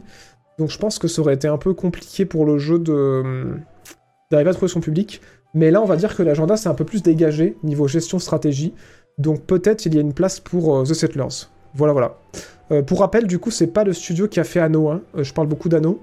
Mais Anno, ça a été fait à Mayence. Et du coup, ça s'est fait à Düsseldorf. Voilà. Avant, ils avaient, eux, ils ont bossé sur des anneaux. Mais en tout cas, là, c'est leur jeu à eux. Et les gens qui ont fait Anno n'ont pas bossé sur celui-ci. Voilà, voilà. En tout cas, ils sont pas à la direction de celui-ci. Euh, BG2 sortira après Elder Scrolls 6 qui sortira après Star Citizen. Est-ce que t'as vu la news du remaster de Edge of Mythology? Euh, Je l'avais vu la semaine dernière, je crois qu'on en avait parlé un petit peu avant le stream. Des news de Nightingale. Euh, il y avait eu des news, oui, euh, par rapport aux dates de bêta, je crois. Mais je me rappelle plus de quand est-ce que c'était. Pour avoir fait la bêta test, je le trouve très cool. Ouais, moi aussi, à la Gamescom, j'avais passé un bon moment dessus. Mais effectivement, c'était il y a 4 ans, quoi. Enfin, 3-4 ans. Du coup, euh, je me demande comment ça évolue, mais je vous avoue que c'est un jeu que j'ai hâte de tester. Voilà, c'est pas ma grosse grosse hype, mais j'avoue que ouais, j'aime bien les visuels, j'aime bien l'idée et la, proposition. Donc à voir comment ce sera.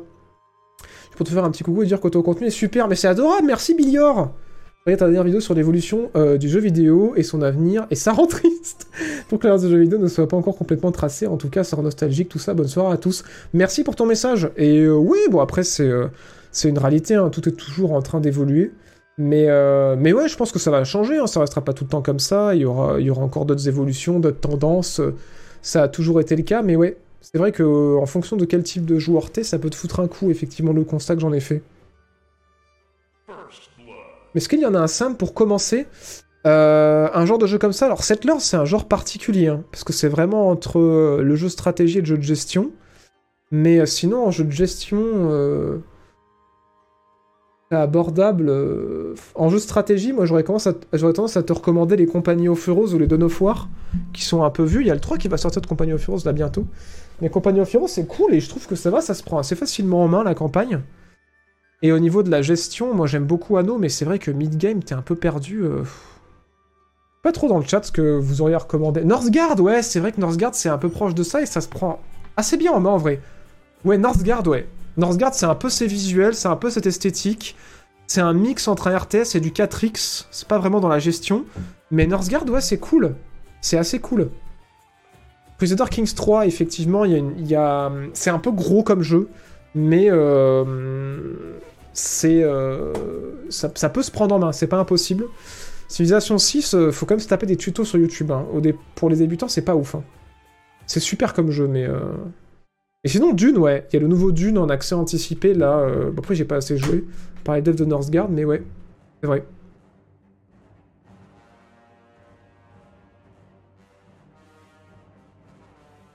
Ouais, bah je sais pas, moi j'ai trouvé le 6, c'était pas hyper hyper bien euh, le tuto du 6 de Civ 6. Après peut-être que les autres plus, mais en tout cas celui-là j'ai pas, pas trouvé que c'était... Euh, Enfin bref, voilà les recommandations dans le chat, moi je sais ce que j'en pensais. Euh, sur ces belles paroles, nous allons passer à la section des procès de cette émission extraordinaire. Et j'envoie tout de suite le générique.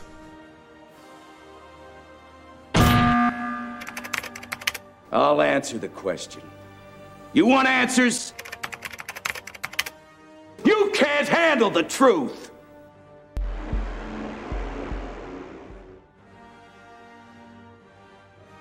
Ah oui, les procès, pardon, excusez-moi. Les procès, les procès. Euh, on va parler lootbox Vous êtes content qu'on parle des lootbox?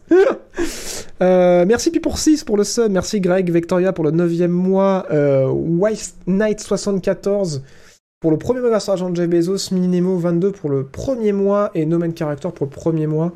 Et merci beaucoup pour vos subs. Euh, là, je sais que je me suis foutu un petit peu la pression et je m'en excuse parce qu'on a passé beaucoup de temps sur la première news parce que le débat était hyper intéressant. Et du coup, euh, vu que j'étais un peu en retard et que j'essayais d'accélérer, j'ai euh, passé 20 minutes sans remercier les subs. Mais en tout cas, merci beaucoup pour tous les subs, je, si vous m'entendez. Ceux qui ont sub et que j'aurais raté. Et surtout, merci d'être aussi nombreux, parce que vous êtes 1600. Euh, merci beaucoup à vous de m'offrir toute cette visibilité pour cette émission. C'est très cool. c'est possible que ce soit un record, hein. je vous le dis là comme ça. Mais toutes les semaines, on est de plus en plus. Et là, je crois qu'on a atteint un nouveau plafond donc merci d'être aussi nombreux, j'espère que vous passez un bon moment. vous vous marrez bien et que ça vous fait kiffer de vous informer euh, un petit peu de l'actu comme ça avec un petit ton euh, propre à la Jean-maçonnerie. Mais en tout cas, ouais, merci d'être aussi nombreux et de m'offrir cette visibilité parce que bah, même si vous ne participez pas dans le chat, rien que votre présence, en fait, ça me fait remonter dans les, dans les flux des abonnements sur Twitch. Et du coup, les gens ont plus de chances de voir que je suis en stream. Donc, euh, merci beaucoup. Merci beaucoup de votre, euh, de votre soutien, les viewers de l'ombre. Merci à tous ceux qui, euh, qui sub et merci à tous ceux qui participent dans le chat et qui permettent de rendre le, le stream vivant, voilà, en, en permettant d'avoir plus d'interactions avec vous. C'est très très cool. Donc, euh, merci beaucoup. Il a dit merci, 18 sont partis. c'est moi qui vous aime, putain, vous êtes trop gentil. C'est très bien, chef. Eh ben, merci beaucoup. Merci beaucoup. Merci, putain Oui, merde, j'ai pas vu. Il y a eu, euh, une vague de subs qui a été offerte. Merci à Cadlash pour les 10 abonnements. Merci beaucoup. Merci, c'est vraiment beaucoup. Merci beaucoup. Merci Tsinpao pour le dixième mois grâce à l'argent de Jeff Bezos. Voilà, merci de ruiner Jeff aussi. hein. Ne vous ruinez pas que vous, pensez à ruiner euh, Jeff Bezos. Il mérite. Et merci Steph Lewis qui vient d'offrir un sub également. Merci beaucoup de ton soutien. Et cœur sur vous. Et merci tous les viewers de l'ombre qui sortent de l'ombre pour mettre des cœurs. Bon, les lootbox Alors, vous le savez peut-être ou pas, mais les lootbox euh, ne sont plus légales en Belgique. Si vous êtes belge, vous êtes probablement au courant. Il y a euh, d'autres régulations. Il me semble qu'aux Pays-Bas, c'est pareil. euh, à vérifier, j'ai un doute. Mais en tout cas, ça commence à être régulé de plus en plus dans... Excusez-moi, ma chaise grince, faut que j'arrête de bouger. Ça commence à être régulé de plus en plus dans pas mal de pays, et euh, là où ce n'est pas carrément illégal, ça commence à être euh, régulé dans le sens que les jeux qui ont des lootbox passent en plus 18. Et du coup, forcément, ça a un impact énorme sur les ventes si vous, si vous visez un public large, c'est-à-dire ben, tout euh, le public au-dessus de 18 ans et le public aussi en dessous de 18 ans. Et forcément, on le sait, il y a beaucoup d'éditeurs, dont EA, qui n'aimerait pas que FIFA par exemple passe en plus 18 parce que euh, s'il y a un parent qui va acheter un jeu pour son gosse et qui vont à plus 18 dessus, bah ça peut le freiner de ouf parce qu'il va se demander pourquoi. Et euh, du coup il y a des euh, logos qui sont mis en place aussi pour indiquer que bah, il y a des lootbox à l'intérieur et que du coup ça peut créer une dépendance et que ça peut éveiller à une dépendance au jeu d'argent. Donc voilà, il y a beaucoup de sensibilisation qui essaie d'être fait en tout cas là-dessus. Et là c'est le tour de l'Australie cette fois-ci qui avait essayé à l'époque de Battlefront 2 de faire passer des lois euh, qui étaient un peu vénères pour interdire les lootbox. Malheureusement, c'est pas passé. Mais du coup, il y a eu une enquête qui s'est terminée en 2020 en Australie, qui a donné lieu à un nouveau projet de loi en 2022, qui est euh, un peu moins vénère, donc a plus de chances de passer, même si c'est pas encore gagné, mais qui euh, voudrait forcer tous les jeux qui ont une forme de lootbox ou de jeu d'argent en classification PEGI 18, et que tous les jeux qui sortiraient en Australie avec des lootbox devraient aussi avoir un message alors c'est pas précisé si c'est sur la boîte du jeu ou au lancement du jeu, qui avertirait les joueurs ou les parents qu'en fait il y a du jeu d'argent à l'intérieur et que euh, du coup ça peut créer une dépendance et que du coup faut être informé quand on achète le jeu que c'est dedans quoi. Donc euh, donc ouais. Donc c'est pas mal. C'est pas mal parce que plus il y a de pays qui vont faire ce genre de régulation, plus ça va pousser euh, les autres pays à se pencher sur le sujet et du coup à potentiellement prions mes frères tous ensemble qu'un jour plus aucun pays du monde ne devra subir l'enfer que sont les lootbox. bon alors je pense que ça s'accélère hein, parce que les, euh, les éditeurs commencent à se faire un peu d'autorégulation. Et là, un peu, euh, toutes les, tous les systèmes de lootbox commencent à passer en Game Pass pour éviter de se payer des régulations dans la tronche et de payer des grosses amendes. Mais, euh, mais ça ne saurait tarder. Donc voilà, l'Australie qui vient se joindre. Euh, bon, la Belgique, c'est carrément interdit, mais qui vient se joindre à d'autres pays aussi qui font de la régulation. Et je les ai plus en mémoire. À un moment donné, j'étais un collab sur les pays qui avaient fait des régulations ou interdit les lootbox. Maintenant, je ne sais plus. Mais, mais voilà, un de plus. Donc c'est cool. Merci infiniment euh, à Luc Wolf pour le 20 e mois. Merci Strouf pour le troisième mois grâce à Jean G. Bezos. Et merci à un donateur anonyme qui a offert un, euh, qui a offert un abonnement à Zerator. Mon dieu. Merci beaucoup de ton soutien. Euh... Il y a quand même les traducteurs, je vous le demande. un gros logo de machine à sous. Ouais, alors il y avait des propositions hyper intéressantes qui avaient été faites par la communauté où certains proposé un petit Peggy euh, pigeon. Mais je crois que ce qui a été retenu en vrai, qui est tout aussi drôle, c'est. euh, je crois que c'est un logo de carte bleue, ou un logo de dollar, je sais plus. Et du coup, c'est marrant parce que oui, je crois qu'on l'avait montré dans cette émission. Mais, euh, mais oui, effectivement, il y avait un, logo de main avec une carte bleue, je crois, qui, était, avait été retenu par certains pays. Donc c'était assez, assez fun en vrai. Donc voilà pour cette petite news sur les lootbox. Et on va passer tout de suite à la section euh, des débats où on va avoir euh, plein de choses à parler, à commencer par From Software, et c'est pas euh, du positif. Do all Sith have such a high tolerance for embarrassment? Sidious has corrupted you. Go home and rethink your life. What?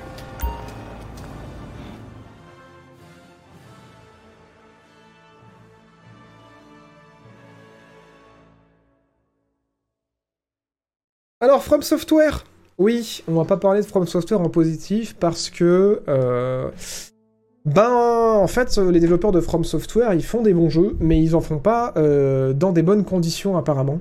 Alors, euh, on va parler de Crunch, effectivement. J'en ai parlé dans ma vidéo sur Cyberpunk, j'en ai parlé dans ma vidéo sur The Last of Us. Le crunch, en fait, c'est une, une. Comment dire Une culture, en fait, un petit peu toxique qu'ont beaucoup de studios de jeux vidéo. C'est quelque chose aussi qu'on retrouve aussi dans le Cinoche, dans les studios qui font des effets spéciaux.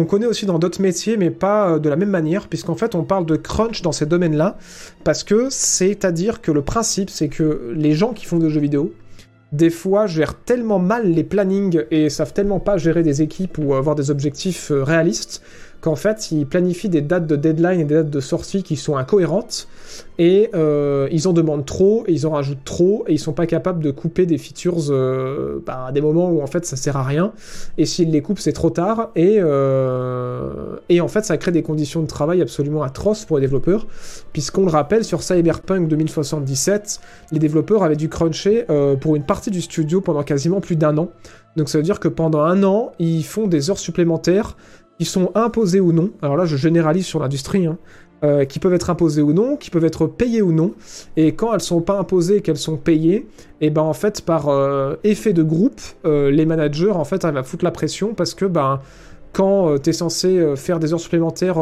tous les week-ends et toute la semaine pendant des mois et des mois et des mois et des mois à pas prendre de vacances euh, parce que tu es dans un pays qui a un système euh, de loi qui le permet, ou alors que même parfois euh, tu respectes pas la loi dans le pays euh, et que du coup tu, fais travailler les gens plus qu'ils ne le devraient, et ben en fait tu te retrouves dans des situations où ben t'as, je sais pas, 100 heures à faire cette semaine, ça a été le cas aussi chez Rockstar, et en fait c'est, c'est, t'as pas envie de les faire parce que tu refuses ça, et en fait tu veux pas cautionner ça, tu veux pas encourager ça, et ben en fait tu te dis bah je vais pas faire mes heures supplémentaires et je vais faire un fuck à mes patrons, et ils pourront rien faire parce que les heures supplémentaires sont pas obligatoires. Problème, coup de pression parce que c'est euh, ton voisin, ton, ton super pote avec qui tu fais le jeu depuis 5 ans, à qui on va filer ton taf. Voilà. En gros, on dit bah tu veux pas faire les 100 heures, ok, bah tu feras que 40 heures cette semaine, et les 60 heures que tu vas pas faire, bah c'est un taf qu'on va donner à ton pote, et du coup lui va devoir le faire parce qu'il fait des heures supplémentaires.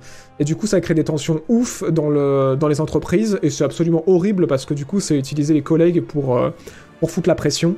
Et en fait, c'est une mentalité toxique qui, euh, qui prend du temps à évoluer. On parle de crunch parce qu'effectivement, voilà, c'est des périodes qu'on appelle euh, comme charrette dans d'autres milieux. Moi, j'ai connu ça dans l'audiovisuel, mais j'ai jamais connu ça sur des mois, voire plus d'une année, où en fait tu passes ton temps à faire des heures supplémentaires et à pas t'arrêter et à, à- à cruncher comme un porc jusqu'à l'épuisement. Et du coup, bah voilà, je vais pas vous faire un dessin, mais ça fait craquer des gens, ça fait faire des burn-out, ça fait que dans le jeu vidéo, il y a euh, un turnover, donc c'est-à-dire que énormément de gens rentrent et restent très peu de temps avant de partir, euh, qui est très élevé. Euh, Il y a beaucoup de gens qui quittent l'industrie du jeu vidéo pour aller bosser dans la tech et dans le software, et il y a une perte d'un savoir-faire de manière générale qui est assez triste. Bonne nouvelle, euh, pour nuancer un peu tout ça, ça devient euh, tellement polémique, et c'est tellement mis en avant en fait ces, affaires-là, que ça commence à changer, et que beaucoup de studios commencent à essayer de changer leur politique.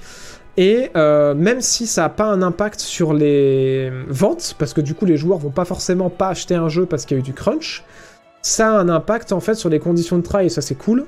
Et heureusement que ça n'a pas un impact sur les ventes parce que malheureusement c'est ça aussi qui est encore plus bâtard dans cette euh, politique, c'est que les développeurs euh, sont pas toujours bien payés.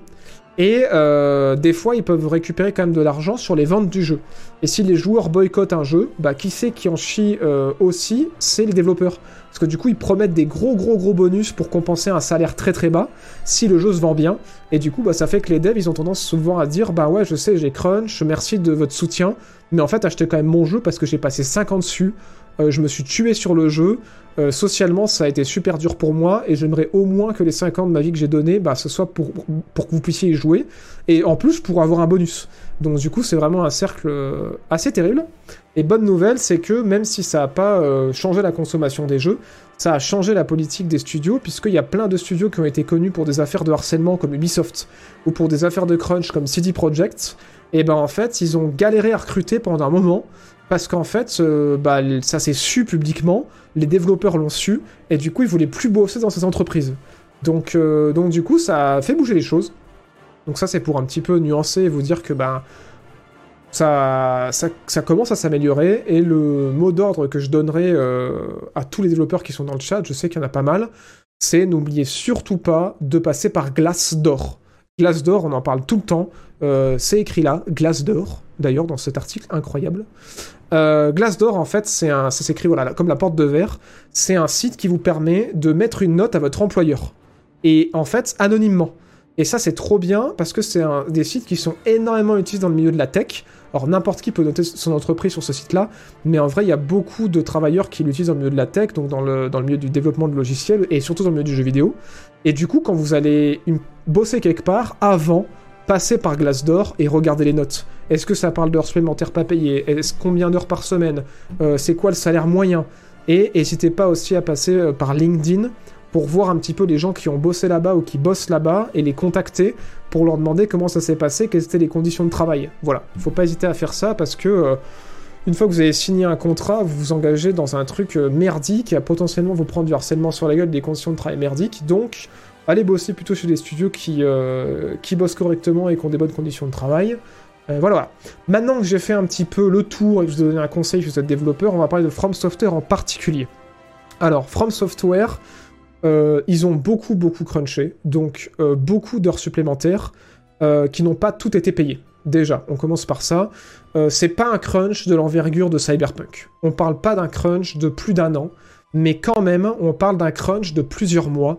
Donc, plusieurs mois à euh, devoir faire énormément d'heures supplémentaires euh, pour réussir à finir euh, les jeux From Software. Donc, c'est pas juste Elden Ring dont on parle, mais c'est les jeux de From Software précédents à cruncher vraiment comme des porcs jusqu'à pas d'heure parce que bah, soit ils ont pas recruté assez, soit ils ont fait des plannings qui étaient irréalistes.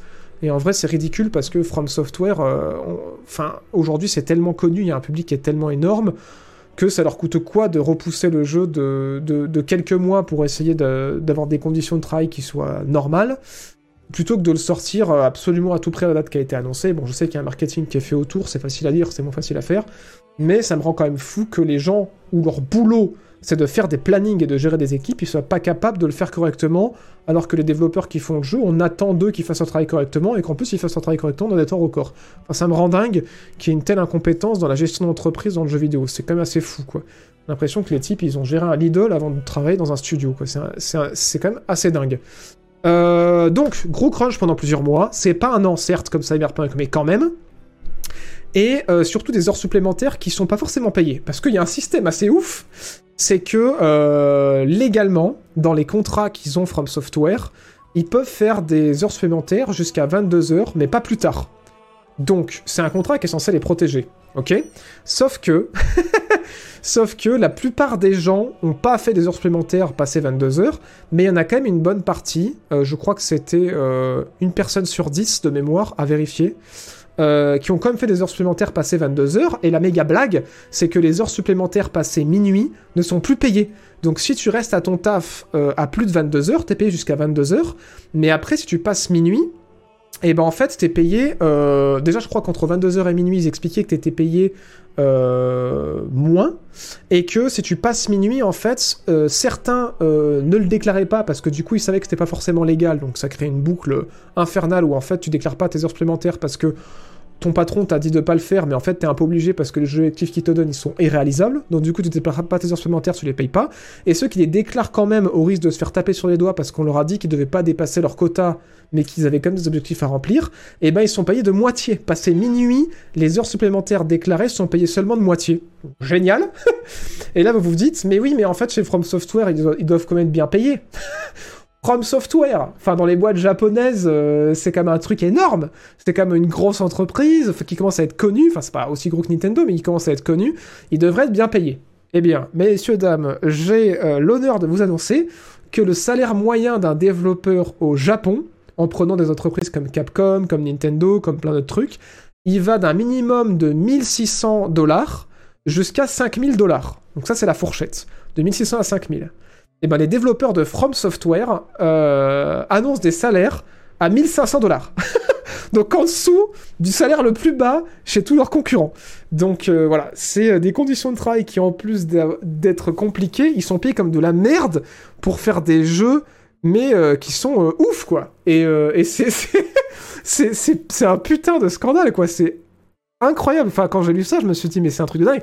Et il disait qu'à comparatif, les développeurs de Capcom, ils avaient un salaire moyen de 2100, euh, je crois, 2100 dollars en moyenne chez Capcom, quoi. Donc, euh, ouais, et eux, ils sont à 1500 pour faire euh, Elden Ring, quoi. Genre, qualifié au jeu de l'année, quoi. Genre, c'est ouf, quoi. C'est ouf. Et du coup, c'est vraiment, ça craint de fou, quoi. Donc, moi, je vous en parle comme d'habitude parce qu'il faut faire passer l'information, il faut que ça sache. Comme ça, si vous, vous en entendez parler ailleurs, vous pourrez aussi réagir et faire passer le mot. Et parce que voilà, plus on en parle, plus ça fera tâche et plus ça poussera les studios à réagir, à monter les salaires et, euh, et du coup bah, faire en sorte que ça se passe euh, quand même mieux dans les boîtes et que bah, les développeurs qui font des jeux ouf puissent les faire dans des conditions de travail qui sont quand même mieux, qu'ils soient pas obligés de sacrifier toute leur vie perso pour, euh, faire un jeu pendant 5 ans. Et, et surtout qu'ils soient payés, quoi. Enfin, je veux dire, déjà que c'est un peu scandaleux de demander aux gens de pas rentrer chez eux pour finir le jeu pendant des mois mais au moins payez-les correctement, putain. C'est quand même un truc de fou. Donc, donc voilà. Et euh, chez From Software, qui font. Bon, après, c'est pas les premiers, hein, Red Dead Redemption 2, euh, exceptionnel. les développeurs à la sortie se vantaient de, de cruncher comme des porcs pendant 100 heures par semaine pour le finir. Bah, forcément, ils se sont fait taper sur les doigts parce que c'est pas ouf et qu'en fait, faut pas s'en vanter.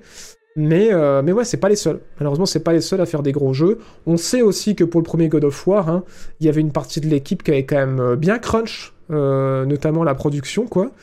Donc euh, on ne sait pas si, c'est le cas pour Ragnarok. Apparemment les conditions de travail auraient été améliorées depuis. Mais, euh, mais ouais, c'est pas parce que c'est des grands jeux que, que ça crunch pas. Et c'est pas parce qu'un jeu est bon ou qu'il est mauvais que ça crunch pas aussi. Hein. Parce que voilà, Cyberpunk, ils ont crunché. C'est un des pires crunch de l'histoire de jeux vidéo. Et les mecs, ils ont sorti un jeu éclaté, quoi. Genre le jour de la sortie, c'était un scandale. Donc un crunch, ça veut pas forcément dire euh, un jeu de qualité. Et, euh, et voilà, puisqu'on le sait aussi, par exemple, City Skyline qui ont roulé sur SimCity à la sortie sont dans un état incroyable. Il n'y a pas eu euh, une heure de crunch, quoi. Donc voilà, voilà, voilà pour tenir un petit peu informé.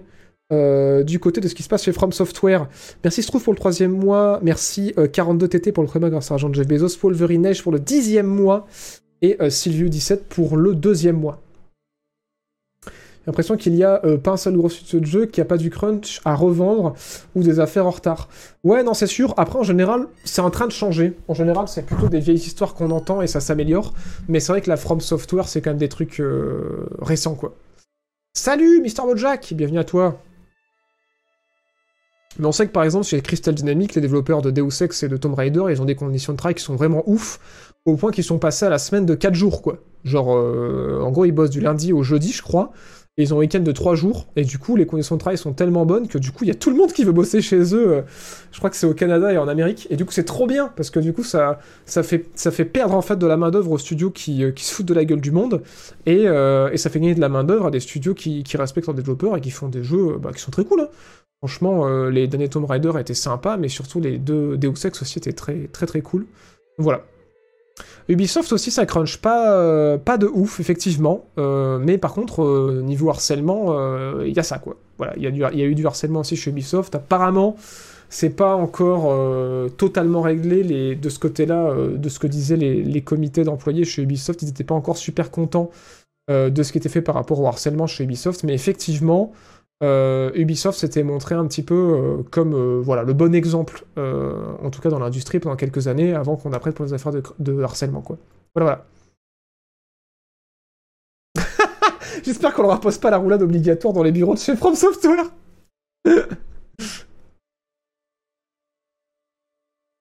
Alors c'est lundi au jeudi ou alors lundi au vendredi avec le mercredi en off. Crois que c'est ça que tu voulais dire. Aux choses sur les équipes de dev chez Edio. C'était trop cool, merci pour la précision, euh, Mister Ziboudou. Ça creuse le harcèlement. Putain, c'est trop con. On peut t'avoir, mon beau, mon beau monsieur. Bah apparemment si.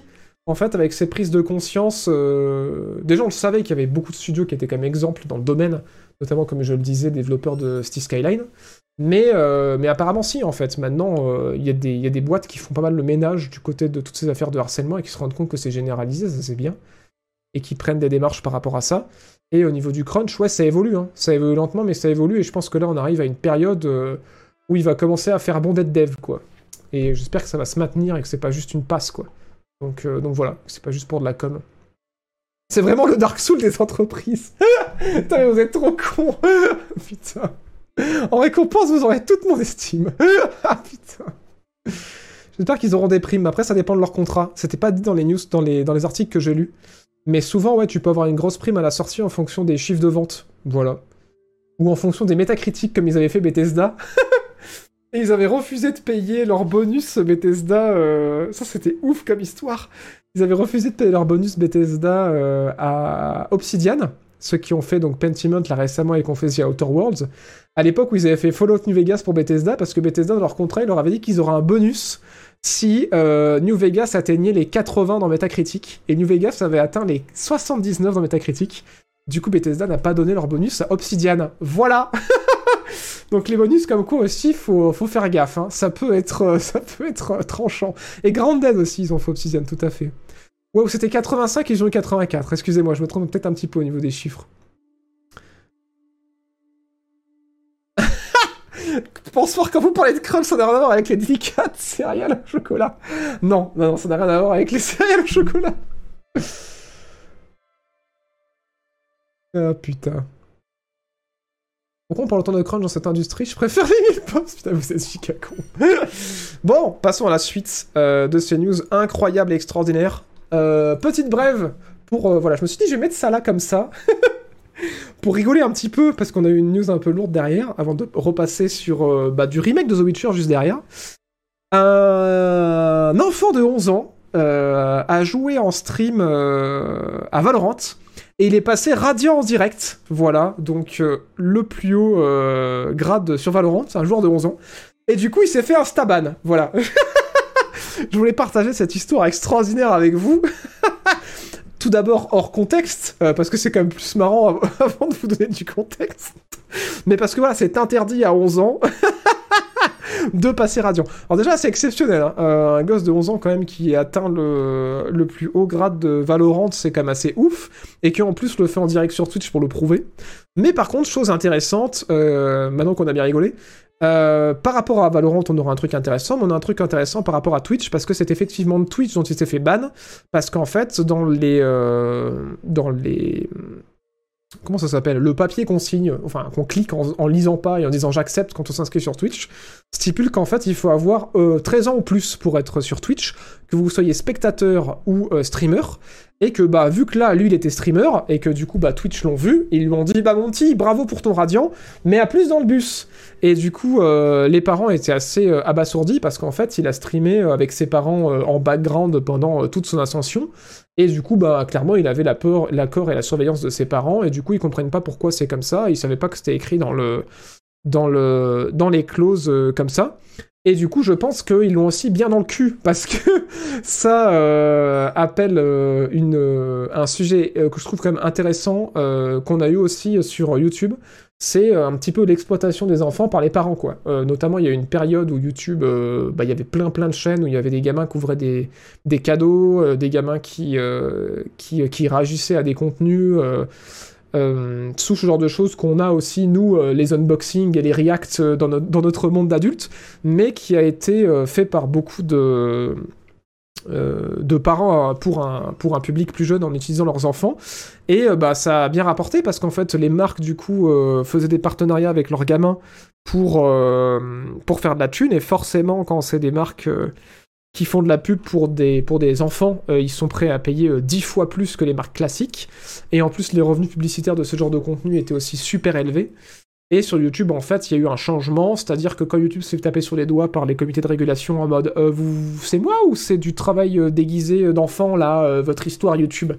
Et bah du coup, YouTube, ils ont dû en urgence désactiver toute la monétisation de tous les créateurs de contenu qui, qui n'étaient pas en âge de travailler et que du coup, euh, en fait, aujourd'hui, quand vous voyez euh, les commentaires désactivés euh, sous une vidéo et écrit YouTube Kids, il y a des chances qu'en fait, il n'y ait aucune publicité et aucune monétisation sur ce genre de contenu parce que c'est illégal. Et du coup, Twitch, je pense qu'ils ont eu un petit coup de flip en mode wow, wow, non, non, il a 11 ans, il dégage. Et je pense que les parents sont bien deg parce que du coup, potentiellement, s'ils avaient réussi aussi. À amener de l'intérêt parce qu'il était ultra jeune et surtout à monétiser bah, le, gamin de, de 11 ans pour, euh, pour faire des sous sur son dos. Je ne souhaite pas que c'était ça, mais sur YouTube ça a été beaucoup le cas. Parce que les parents se couverts de dire Ah, mais on met ça de côté pour ses études, euh, il sera content plus tard d'avoir tout cet argent. En vrai, voilà, il nique un peu sa vie parce que du coup il est pas encore en âge de décider s'il veut avoir une image publique.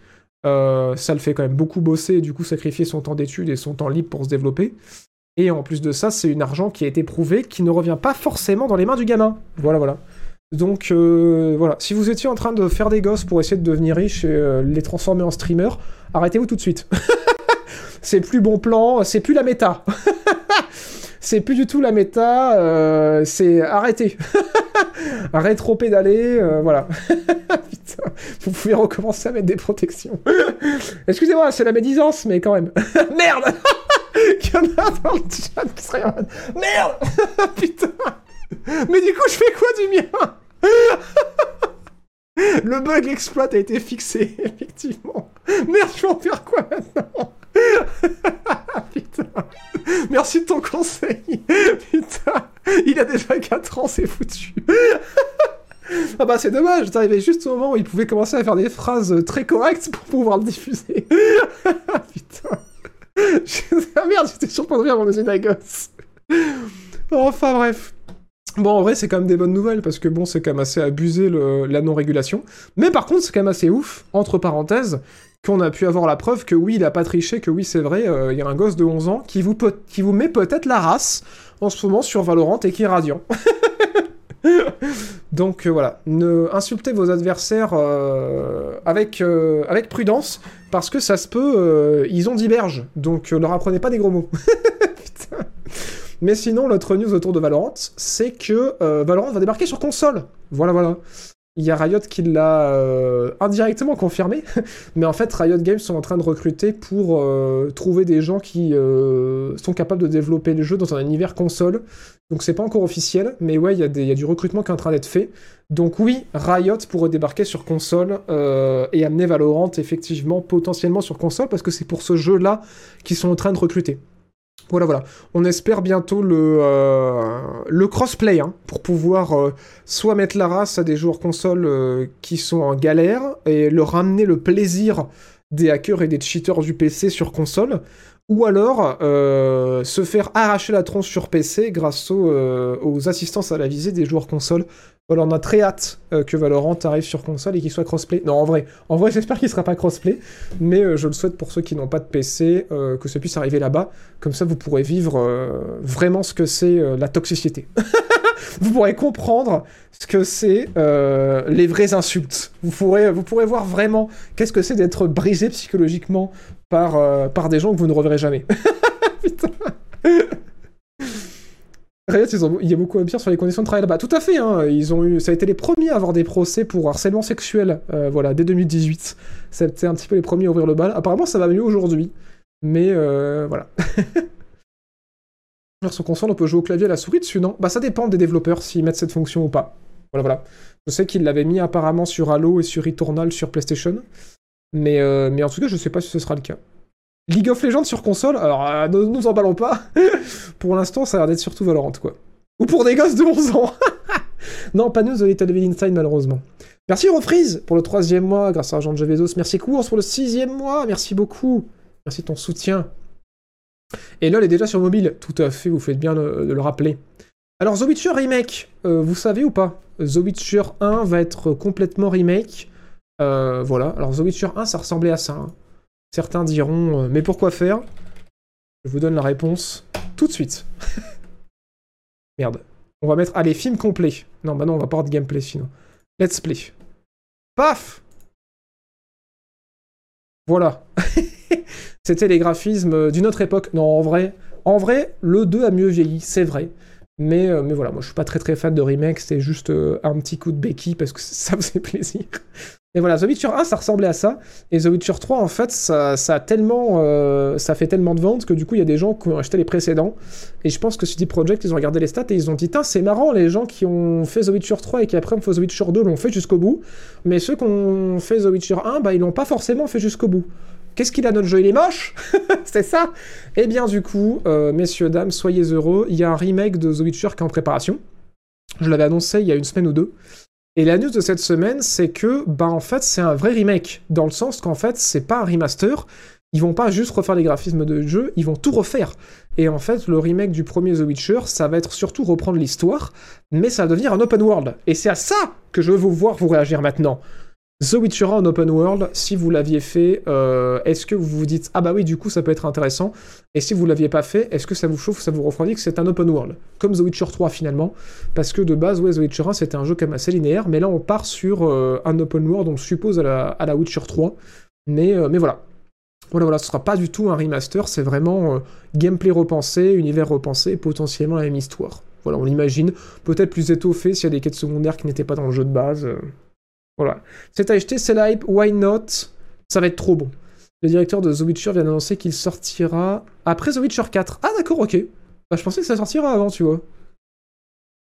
Info de chat à vérifier. Mais ok. Il fait peur, Gérald. The Witcher 1 était vraiment à chier.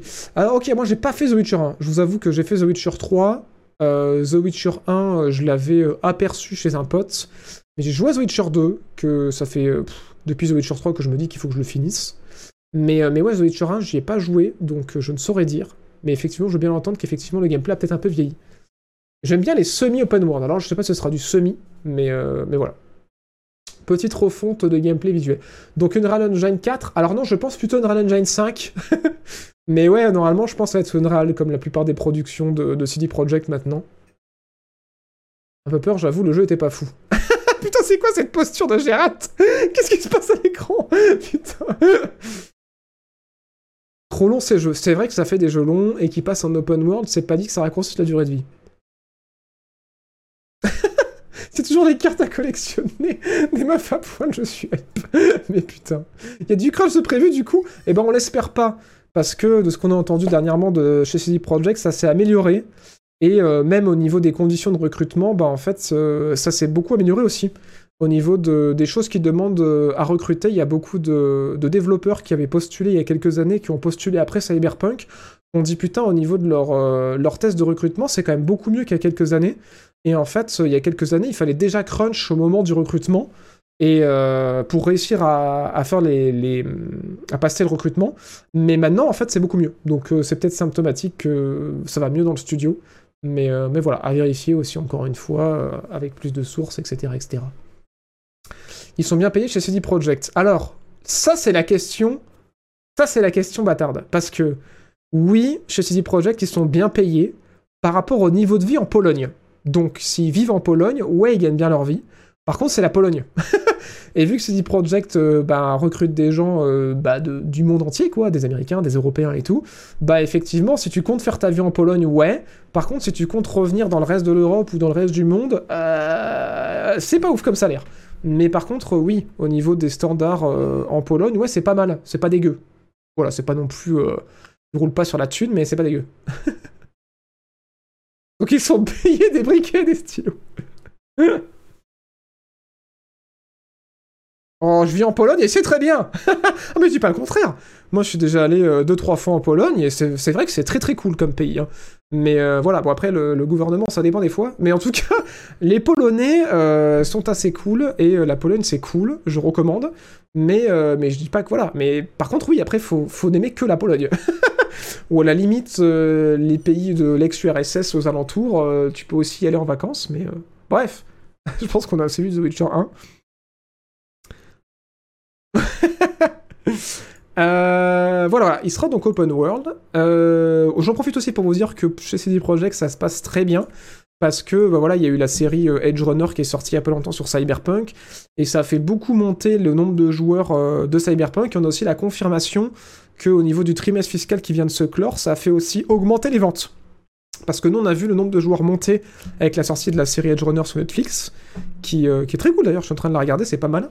Et on a vraiment l'impression d'être dans le jeu, c'est assez ouf. Et, euh, et en fait, ça s'est aussi transformé en chiffre de vente parce que les, les, les nombres de joueurs qui augmentaient sur Steam, c'était aussi des gens qui n'avaient pas acheté le jeu à la base et qui l'ont acheté après avoir regardé la série. Donc vraiment cool parce que du coup, ils arrivent sur un jeu patché. Je pense que l'annonce de la 1.6 aussi a ramené du monde sur le jeu et potentiellement a fait que des gens ont racheté le jeu, s'étaient fait rembourser. Ou peut-être que ceux qui avaient attendu l'achètent enfin maintenant. Mais en tout cas, voilà, il y a du monde qui rachète The Witcher, euh, The Witcher, Cyberpunk en ce moment. Et ça fait euh, grossir le, le portefeuille de CD Projekt.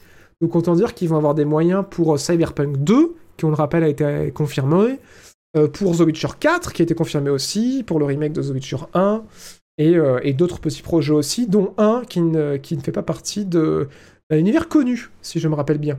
Voilà, voilà. Bon, après, encore une fois, moi, euh, je me suis pas refait une partie complète sur la 1.6, donc j'en ai entendu du bien, mais je suis pas allé voir par moi-même. Donc euh, il y aura un qu'est-il devenu, évidemment, vous vous en doutez.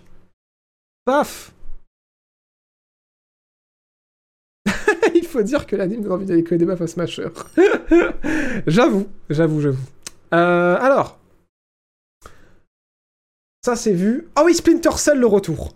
Messieurs, dames, Splinter Cell le retour. Incroyable. Splinter Cell revient.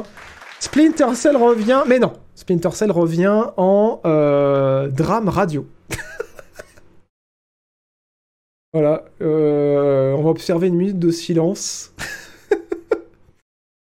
pour euh, devant cette image du désespoir. Voilà. Je suis dégoûté. voilà, donc Ubisoft continue de se foutre de notre gueule.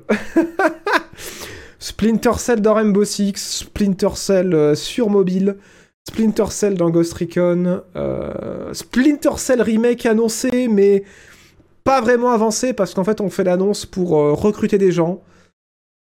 Voilà. Une série Splinter Cell annoncée sur Netflix en animé. Et maintenant, euh, Splinter Cell dans un drame en 8 parties euh, qui passera à la radio. Voilà, voilà. voilà. ouais. Enfin bon. Putain. Bah, vous partagez ma douleur. Splinter Cell dans Tekelox. On dirait Konami avec Metal Gear Solid. Mais oui, le sum, le sum, le sum est incroyable. Putain. Je suis au bout. Je suis au bout. Je suis au bout, mais oui, c'est bien réel. Splinter Cell, bah c'est pas encore pour tout de suite, hein, parce que voilà, on le rappelle, pour l'instant, euh, le seul truc qu'on a à l'horizon pour Splinter Cell, c'est un remake du 1 et qui est pas encore bien avancé, puisque la semaine dernière, j'aurais dû vous partager une news par rapport à ça, mais je l'ai pas fait parce que ça me faisait trop mal.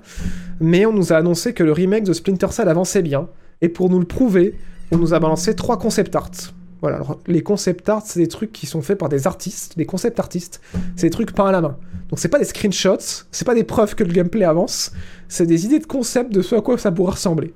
Le remake du 1. Voilà, on a droit à des concepts de ce que pourrait euh, être le remake du 1. Arrêtez de nous faire souffrir Ubisoft. Achevez-nous, par pitié. Achevez-nous Dites-nous que vous en ferez jamais Tuez la franchise, euh, je sais pas, faites quelque chose. euh, ça suffit maintenant Achevez-nous, putain. C'est cruel. Là, c'est cruel. cool, un livre d'illustration Splinter Cell. ah, putain. Mais ouais. oui, achevé Sam Fisher.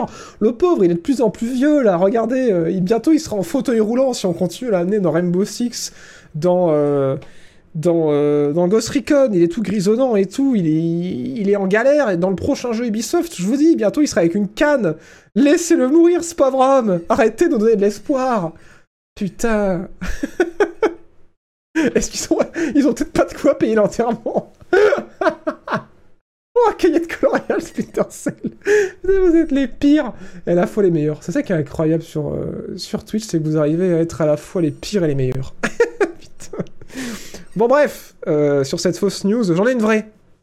Connaissez-vous Starship Trooper Euh, Starship Trooper, vous savez, c'est ces films euh, série Z absolument extraordinaires. Où, on, bute des aliens en masse, des, insectes aliens qui arrivent par milliers. Et bah, c'est ce qui a inspiré, c'est cet univers-là, je pense, qui a inspiré quand même StarCraft pour beaucoup. Euh, bon, les Zergs, c'est clairement les aliens de Starship Trooper, même s'ils ont dû être inspirés aussi de Alien et d'autres choses. Et ben en fait, Starship Trooper revient un petit peu euh, au goût du jour, puisqu'on a eu un RTS, euh, donc un jeu de stratégie en réel Starship Trooper qui est sorti il y a quelques temps, qui a pas fait grand bruit et qui est pas super ouf, mais voilà. Mais là, en fait, on a une annonce plutôt pas mal de Starship Trooper Extermination. Alors, il n'y a pas grand chose, hein. c'est juste une annonce, c'est fait par Offworld Industries. Euh, et édité par une boîte de Sony apparemment, j'ai pas eu passer cette info.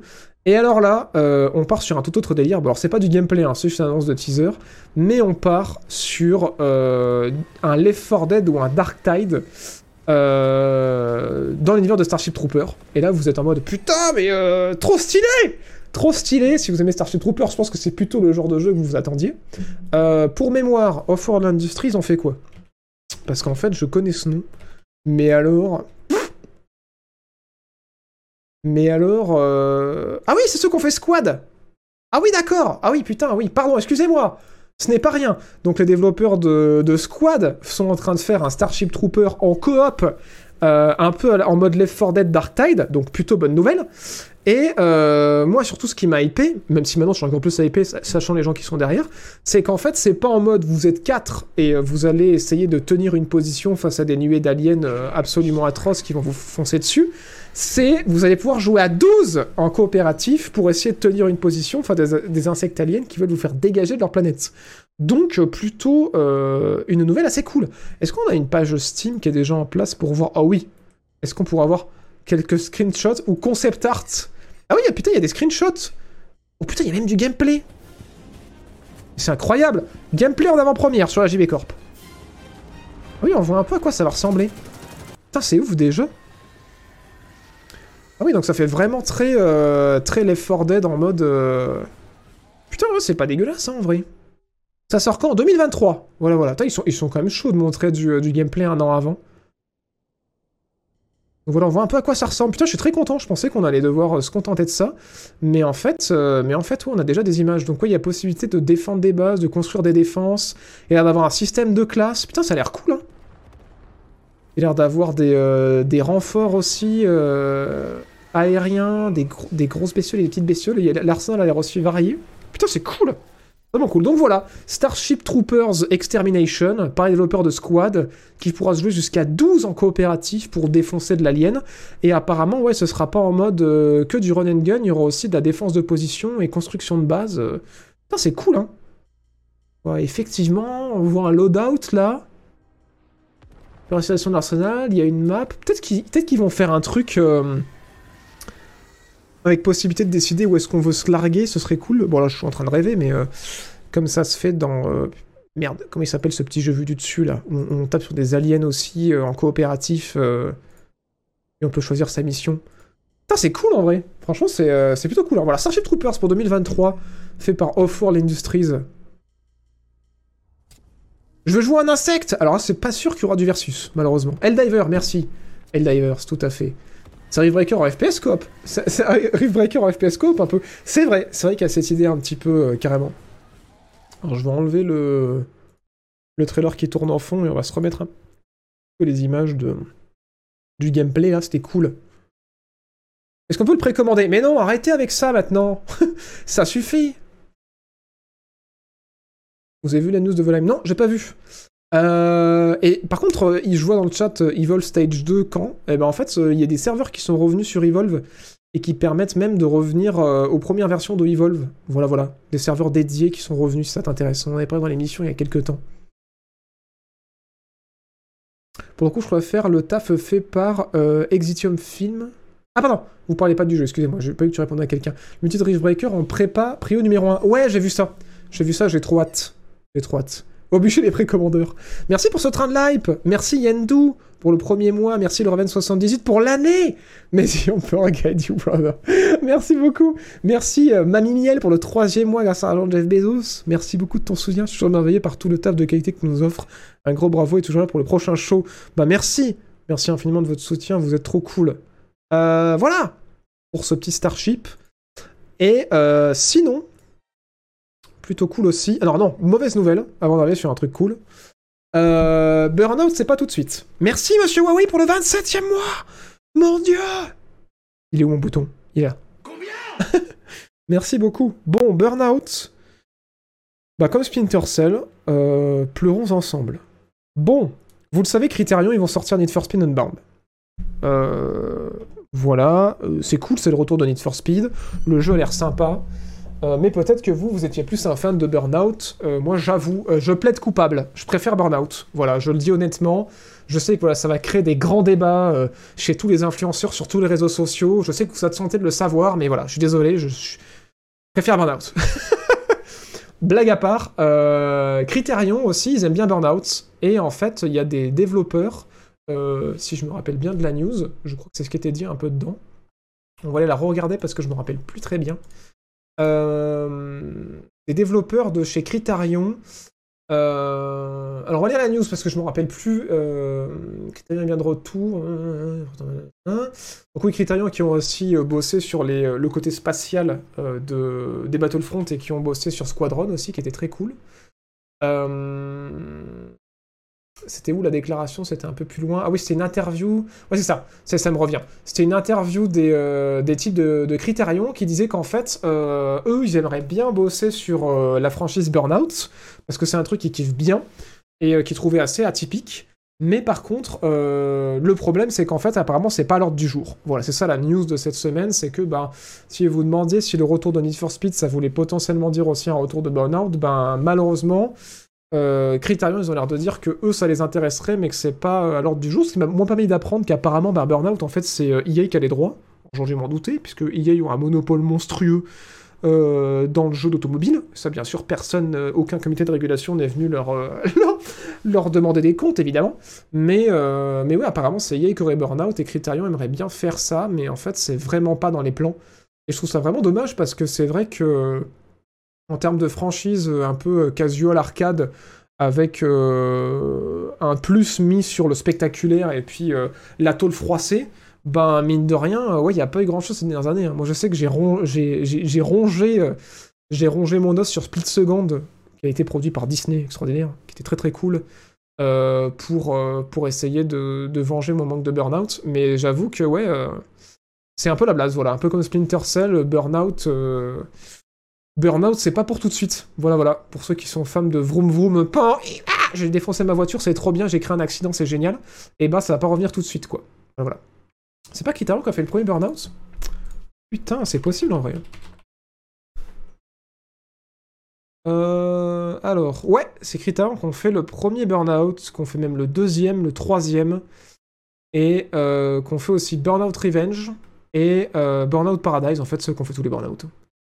En fait, ils ont fait tous les Burnout, tous les Need for Speed. Euh, pas tous les Need for Speed, pardon. Ils ont fait Need for Speed euh, à partir de Hot Pursuit. Voilà, donc oui, en fait, effectivement, c'est normal que le mec, ils disent euh, Burnout Parce qu'en fait, ils sont bossés dessus. Et, euh, et sinon, ouais, dernièrement, ils ont surtout filé un coup de pouce sur les Battlefield, les Battlefront pour. Et je vous dis n'importe quoi, c'est peu qu'on fait Squadron, c'est Motive. Euh, pas Motive. Merde. Euh... Si, Motive, ouais. Euh, Massive, c'est euh, The Division, et Motive, c'est euh, Squadron. Donc oui, effectivement, ils ont filé un coup de pouce sur Battlefront et sur les Battlefield pour tout ce qui était des véhicules terrestres. Et en fait, Motive, ils avaient filé un coup de pouce pour tout ce qui était spatial, et c'est pour ça qu'ils ont fait Squadron. C'est marrant, EA, ils ont récupéré des types qui étaient bons pour faire du spatial, des types qui étaient bons pour faire de la voiture, pour finalement tous les faire bosser sur Battlefield. c'est quand même dingue, quoi. Marrant. Bon, bref, voilà, du coup, Burnout, c'est pas pour tout de suite.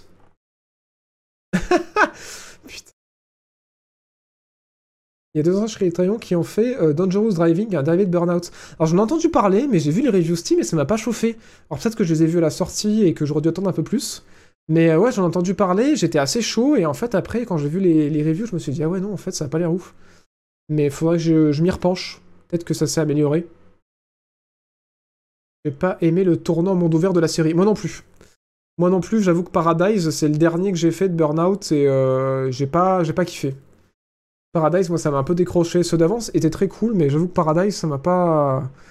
C'était celui de trop pour moi, Paradise. Après, bon, je sais que vu que maintenant Burnout, il y a un aspect nostalgie aussi, les gens ont tendance à dire Ah si, bah, Paradise c'était bien. Mais euh, moi, j'avoue que c'est le dernier que j'ai fait et c'était pas. Ça m'a pas convaincu, quoi. Désolé, hein, je vois Olben qui dit Paradise c'était cool. Mais ouais, non, moi, j'en garde pas un bon souvenir. Mais bon, après, je suis un peu un peu de lavier sur Burnout, donc. euh, bref. Euh, sinon, autre vroom vroom, euh, Gran Turismo 7, euh, c'est la news de, euh, de cette semaine. Si vous étiez en mode sur Gran Turismo 7, euh, c'est ça? Devant Gran Turismo 7, euh, euh, je vais arriver à se trouver un, un trailer. Voilà. Vous baviez en mode, mais putain, mais euh, ça a l'air trop bien, c'est trop beau. euh, J'adore en plus les microtransactions et vraiment j'ai hâte de passer mon SMIC euh, dans le jeu pour, euh, parce que j'en ai marre de pas pouvoir débloquer des voitures. Eh ben soyez rassurés, Euh, prochainement ce ne sera plus, je suis médisant mais je suis obligé, c'est ma raison d'être. c'est partie de mon ADN, de vous demanderez ça à mes ancêtres. En vrai le jeu est cool, de ce que j'ai entendu dire, mais oui les microtransactions sont quand même assez vénères, même si Sony ont promis de se calmer. Euh, le jeu pourrait arriver sur PC. Voilà, c'est un peu ça la grosse news, c'est que c'est un peu une des grosses montures euh, qui est sortie récemment euh, niveau visuel, niveau conduite et niveau expérience vraiment grosse production de jeux automobiles, Gran Turismo 7. Et ben, euh, je crois que c'est le producteur ou le réalisateur de Gran Turismo 7 a annoncé qu'en fait il n'était pas du tout contre une sortie PC et que c'est pas du tout impossible. Il a pas confirmé, mais il a dit que c'était pas du tout impossible et que euh, la seule chose qui hypothétiquement pourrait euh, ralentir la, sortie de Gran Turismo 7 sur un autre support comme le PC, ce serait d'avoir la garantie avant que le jeu pourra tourner sur d'autres machines en 4K et 60 FPS aussi. Voilà, voilà. Donc euh, je ne savais pas que ça tournait en 4K 60 FPS sur, sur la PS. Il me semblait que c'était 4K mais pas 60. Mais, mais du coup là c'est cool. Donc en gros ils nous ont dit quand on l'aura opti pour PC, vous l'aurez. Voilà, donc ouais, Gran Turismo 7 pourrait débarquer sur PC et aller taquiner un petit peu euh, du Forza et toute la concurrence. Donc voilà. Gran Turismo dans le Game Pass? Je ne pense pas. Impossible. Perso, je trouve Gran Turismo à part, même comparé à Project Cars, euh, tant ils ont leur identité. Je suis assez d'accord. Je suis assez d'accord. Est-ce qu'ils veulent concurrencer Forza Motorsport? Je pense que oui, il y a de ça. Je pense que oui, il y a de ça, mais surtout, en fait, ils voient comment euh, les joueurs PC sont prêts à acheter en masse toutes les exclus que sortent Sony sur PC, donc évidemment, on va pas dire non euh, à du cash en plus. Voilà, voilà. Surtout que je suis pas certain que euh, la hype euh, Gran Turismo soit pas déjà retombée. Du coup, elle elle va confirmer, mais je sais pas s'il y a encore beaucoup, beaucoup de monde. C'est difficile à voir, vu qu'ils partagent pas beaucoup les chiffres. Ils jouent à Gran Turismo, je pense qu'il y a encore beaucoup de joueurs dessus, mais par rapport aux chiffres à la sortie, ça a dû bien baisser contrairement à d'autres jeux. Et du coup, il y a peut-être une volonté de ramener des joueurs en ligne, parce que bah, s'il n'y a pas grand monde en ligne, euh, il y a moins de gens qui dépensent dans le jeu, quoi, forcément. En vrai, je suis content s'il y a l'annonce, car j'ai beaucoup aimé sur PS5. Cool il y a bien Elden Ring dans le Game Pass. Elden Ring, euh, Death Stranding, pardon. Death Stranding, c'est pas un jeu Sony. hein.